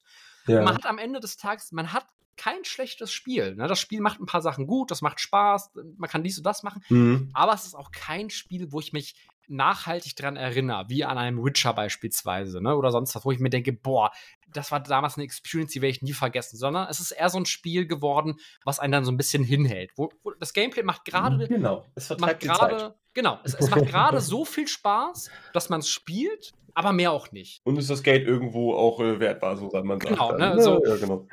Und, und, und das erlebt man natürlich auch bei Film und Co. Ähm, sehr viel ähm, die, die, die letzten Jahre. Aber wie gesagt, es ist irgendwie schön, dass es jetzt so einen Trend gibt, der eben auch zu diesem großen Aufschrei äh, beiträgt, zu sagen, ey, macht doch einfach mal geile Spiele, lasst euch Zeit und macht das, was die Leute wollen. Wenn ihr ein Franchise habt, was es schon gibt, so holt euch Feedback von den Leuten an, die das Spiel lieben, weil die wissen es am besten.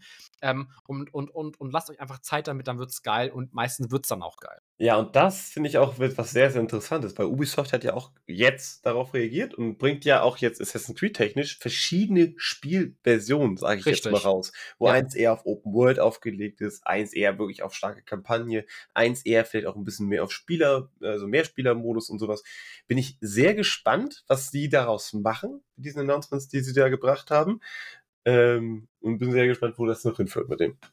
Ja, auf jeden Fall. Und dann in der Zukunft eben natürlich auch, bin ich ganz gespannt, äh, nochmal in Bezug auf unsere erste Folge, wie welche Spielgenres sich eben mit KI verbinden lassen. Ne? Ja. Es gibt, ähm, ich möchte nur einmal ganz kurz darüber reden. Äh, ich weiß nicht, ob ich, ich hoffe, ich habe es noch nicht in der ersten Folge angesprochen, ich glaube nicht. Ähm, es gab jetzt ein, eine, eine Demo, ich weiß gar nicht, war das GTA? Ich habe keine Ahnung, irgendein Spiel auf jeden Fall, wo man eben auch in einer großen Stadt rumrennt. Mhm. Ähm, und man kann mit allen Leuten in dieser Stadt reden, die da einfach rumlaufen. Und ähm, das Coole war eben, dass diese Leute, die hatten keine, keine feste Routine, sage ich mal, sondern die wurden eben von einer KI, also von einem Large Language Model mehr oder weniger befüllt. Und das heißt, du hattest richtig echte Gespräche mit diesen NPCs und kein Gespräch hat sich wiederholt. Das heißt, jeder NPC war anders und plötzlich hat ein NPC gesagt, ähm, ich kenne dich nicht, warum redest du mich jetzt hier so komisch an? Und da warst du plötzlich im Dialog mit dieser Person und, und es hat sich wie ein echtes Gespräch mit Menschen angefühlt. Ne? Mhm. Das ist ja ein Beispiel. Ich meine, stell dir mal vor, du hast ein Spiel, sagen wir jetzt mal wie Witcher oder ein Open-World-Game und sonst was. Du hast irgendwelche Nebenmissionen und sonst was.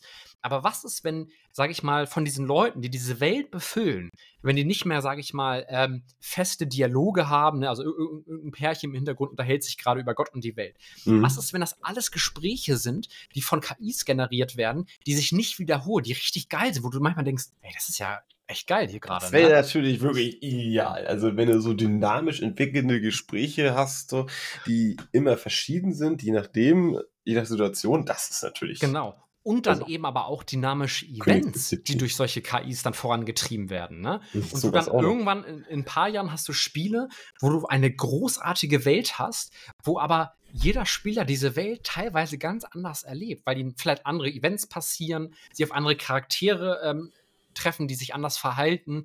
Und da bin ich wirklich gespannt, wie das in, ne, oder eben auch, was wir vorhin meinten, in einem Warhammer beispielsweise. Du hast dieses große strategische Game mit irgendwie 100 ähm, oder, oder ein, ein ähm, ähm, ja doch, ein Warhammer ist, glaube ich, dann das beste Beispiel. Ähm, mit ganz vielen Entitäten, die ja quasi dann gesteuert werden, hast eine, eine riesig, riesige politische Verflechtung. mhm. aber eben dann nicht geskriptet mit, äh, es gibt diese zehn Events, sondern komplett dynamisch und nichts passiert ein zweites Mal, ne, wo man denkt, das ja. wäre doch mal geil. Ja, ich finde auch genau für diese, das, diese Vorstufe davon, finde ich, ist auch genau Divinity, beziehungsweise Baldur's Gate. Ja. Es gibt schon eine Menge Möglichkeiten, wie du diese Story durchleben kannst und es ist immer so eine neue Experience, die du damit hast. Und äh, ich das, was du sagst, ne? Also, wenn du in Zukunft immer auf diese NPCs sind, triffst und die vollkommen anders reden, vielleicht auch vollkommen anderen Charakter haben oder sowas, ist es ja noch mal viel, viel cooler, da dann also das kann so einen inhaltlichen Mehrwert von so vielen Spielen auf einmal schaffen. Ja. Glaube ich auch, was dich noch mehr in dieses Spiel hineinzieht, was wir am Anfang meinen. Genau. Auch, auch wieder bei diesen kleinen Details, ne, was wir bei Red Dead Redemption meinen. So Kleinigkeiten, wo man mhm. einfach die, die noch mehr die Authentizität dieser Welt quasi pushen, wo man denkt, das sind so Kleinigkeiten, das ist jetzt nicht wichtig, aber ich sehe, die, dieser kleine NPC, der da hinten langläuft, mit dem habe ich nichts zu tun. Aber der hat einen, der, der erlebt einen kompletten Alltag. Der geht hin zu seinem Job, der, der hämmert da irgendein Schwert, geht dann zu sich nach Hause und redet mit seiner Frau und sonst was, weißt du? Mhm. Ähm, natürlich wird man in der Regel nicht sich das angucken oder den verfolgen, aber dadurch, dass diese Welt so funktioniert, fühlt sie sich so dynamisch an. Und ne? das hatte man bei Red Dead, wie gesagt, ganz, ganz doll. Und ich glaube, in der Kombination mit KI wird das wirklich Spiele in den nächsten Jahren auf ein ganz anderes, e, auf eine ganz andere Ebene heben. Und dann noch die große Kombination mit der Unreal Engine 5 die ja jetzt quasi noch nicht so lange draußen ist und wirklich ganz große neue Maßstäbe gesetzt hat, in dem, was spieletechnisch möglich ist, aber auch in dem, was diese Engine den Entwickler äh, und Entwicklerinnen mit an die Hand gibt, dass es jetzt quasi zum ersten Mal möglich ist, dass kleine Studios mit ganz wenig Leuten richtig krasse Spiele entwickeln können, weil die quasi von dieser Engine aus schon Leute animieren können, Gesichter animieren können und so weiter und so weiter. Also ja. die, die, Entwickler haben heutzutage so viele Tools durch die Unreal Engine an der Hand, dass sie mit ganz kleinen Teams, sage ich mal, verhältnismäßig gigantische Spiele machen müssen. Im Verhältnis auf jeden Fall zu vor ein paar Jahren schon, ja. Und dann jetzt auch, sage ich mal, diese ganzen neuen Lichteffekte, die man hat, ähm, mit, mit Raytracing, Path-Tracing mm, und keine mhm, Ahnung was mm. alles. Ähm, also es sind gerade wirklich krasse Zeiten und ich bin wirklich ganz gespannt, wie äh, die nächsten Jahre der Gaming-Welt sich noch entwickeln. Und dann werden wir auf jeden Fall spätestens nächstes Jahr nochmal eine, eine Update-Folge zu den Games raushauen. Auf jeden Fall, definitiv. Da bin ich ganz bei dir. Alles klar. André, mir war es eine große Freude, heute über Videospiele mit dir zu unterhalten. Ich glaube, man hat gemerkt, dass wir da uns auf jeden Fall etwas für begeistern können. Ja, die Leidenschaft ist dabei, ja. Und ähm, deswegen sehen wir uns dann zur nächsten Folge, hoffentlich diesmal pünktlich in zwei Wochen von heute. Macht's gut, ihr Lieben. Genau. Und falls ihr irgendein Spiel habt, was irgendwie erwähnenswert gewesen wäre, wo ihr sagt, das muss unbedingt mit da rein, könnt ihr es uns gerne mal schreiben. Vielleicht packen wir es das nächste Mal dann mit hinein. Alles klar. Tschüss. Tschüss. Wenn euch diese Episode per Anhalter durch die Zukunft gefallen hat, abonniert uns gerne und folgt uns auf Social Media unter Pets Podcast, P-A-D-Z Podcast, alles klein und alles zusammengeschrieben. Vielen Dank.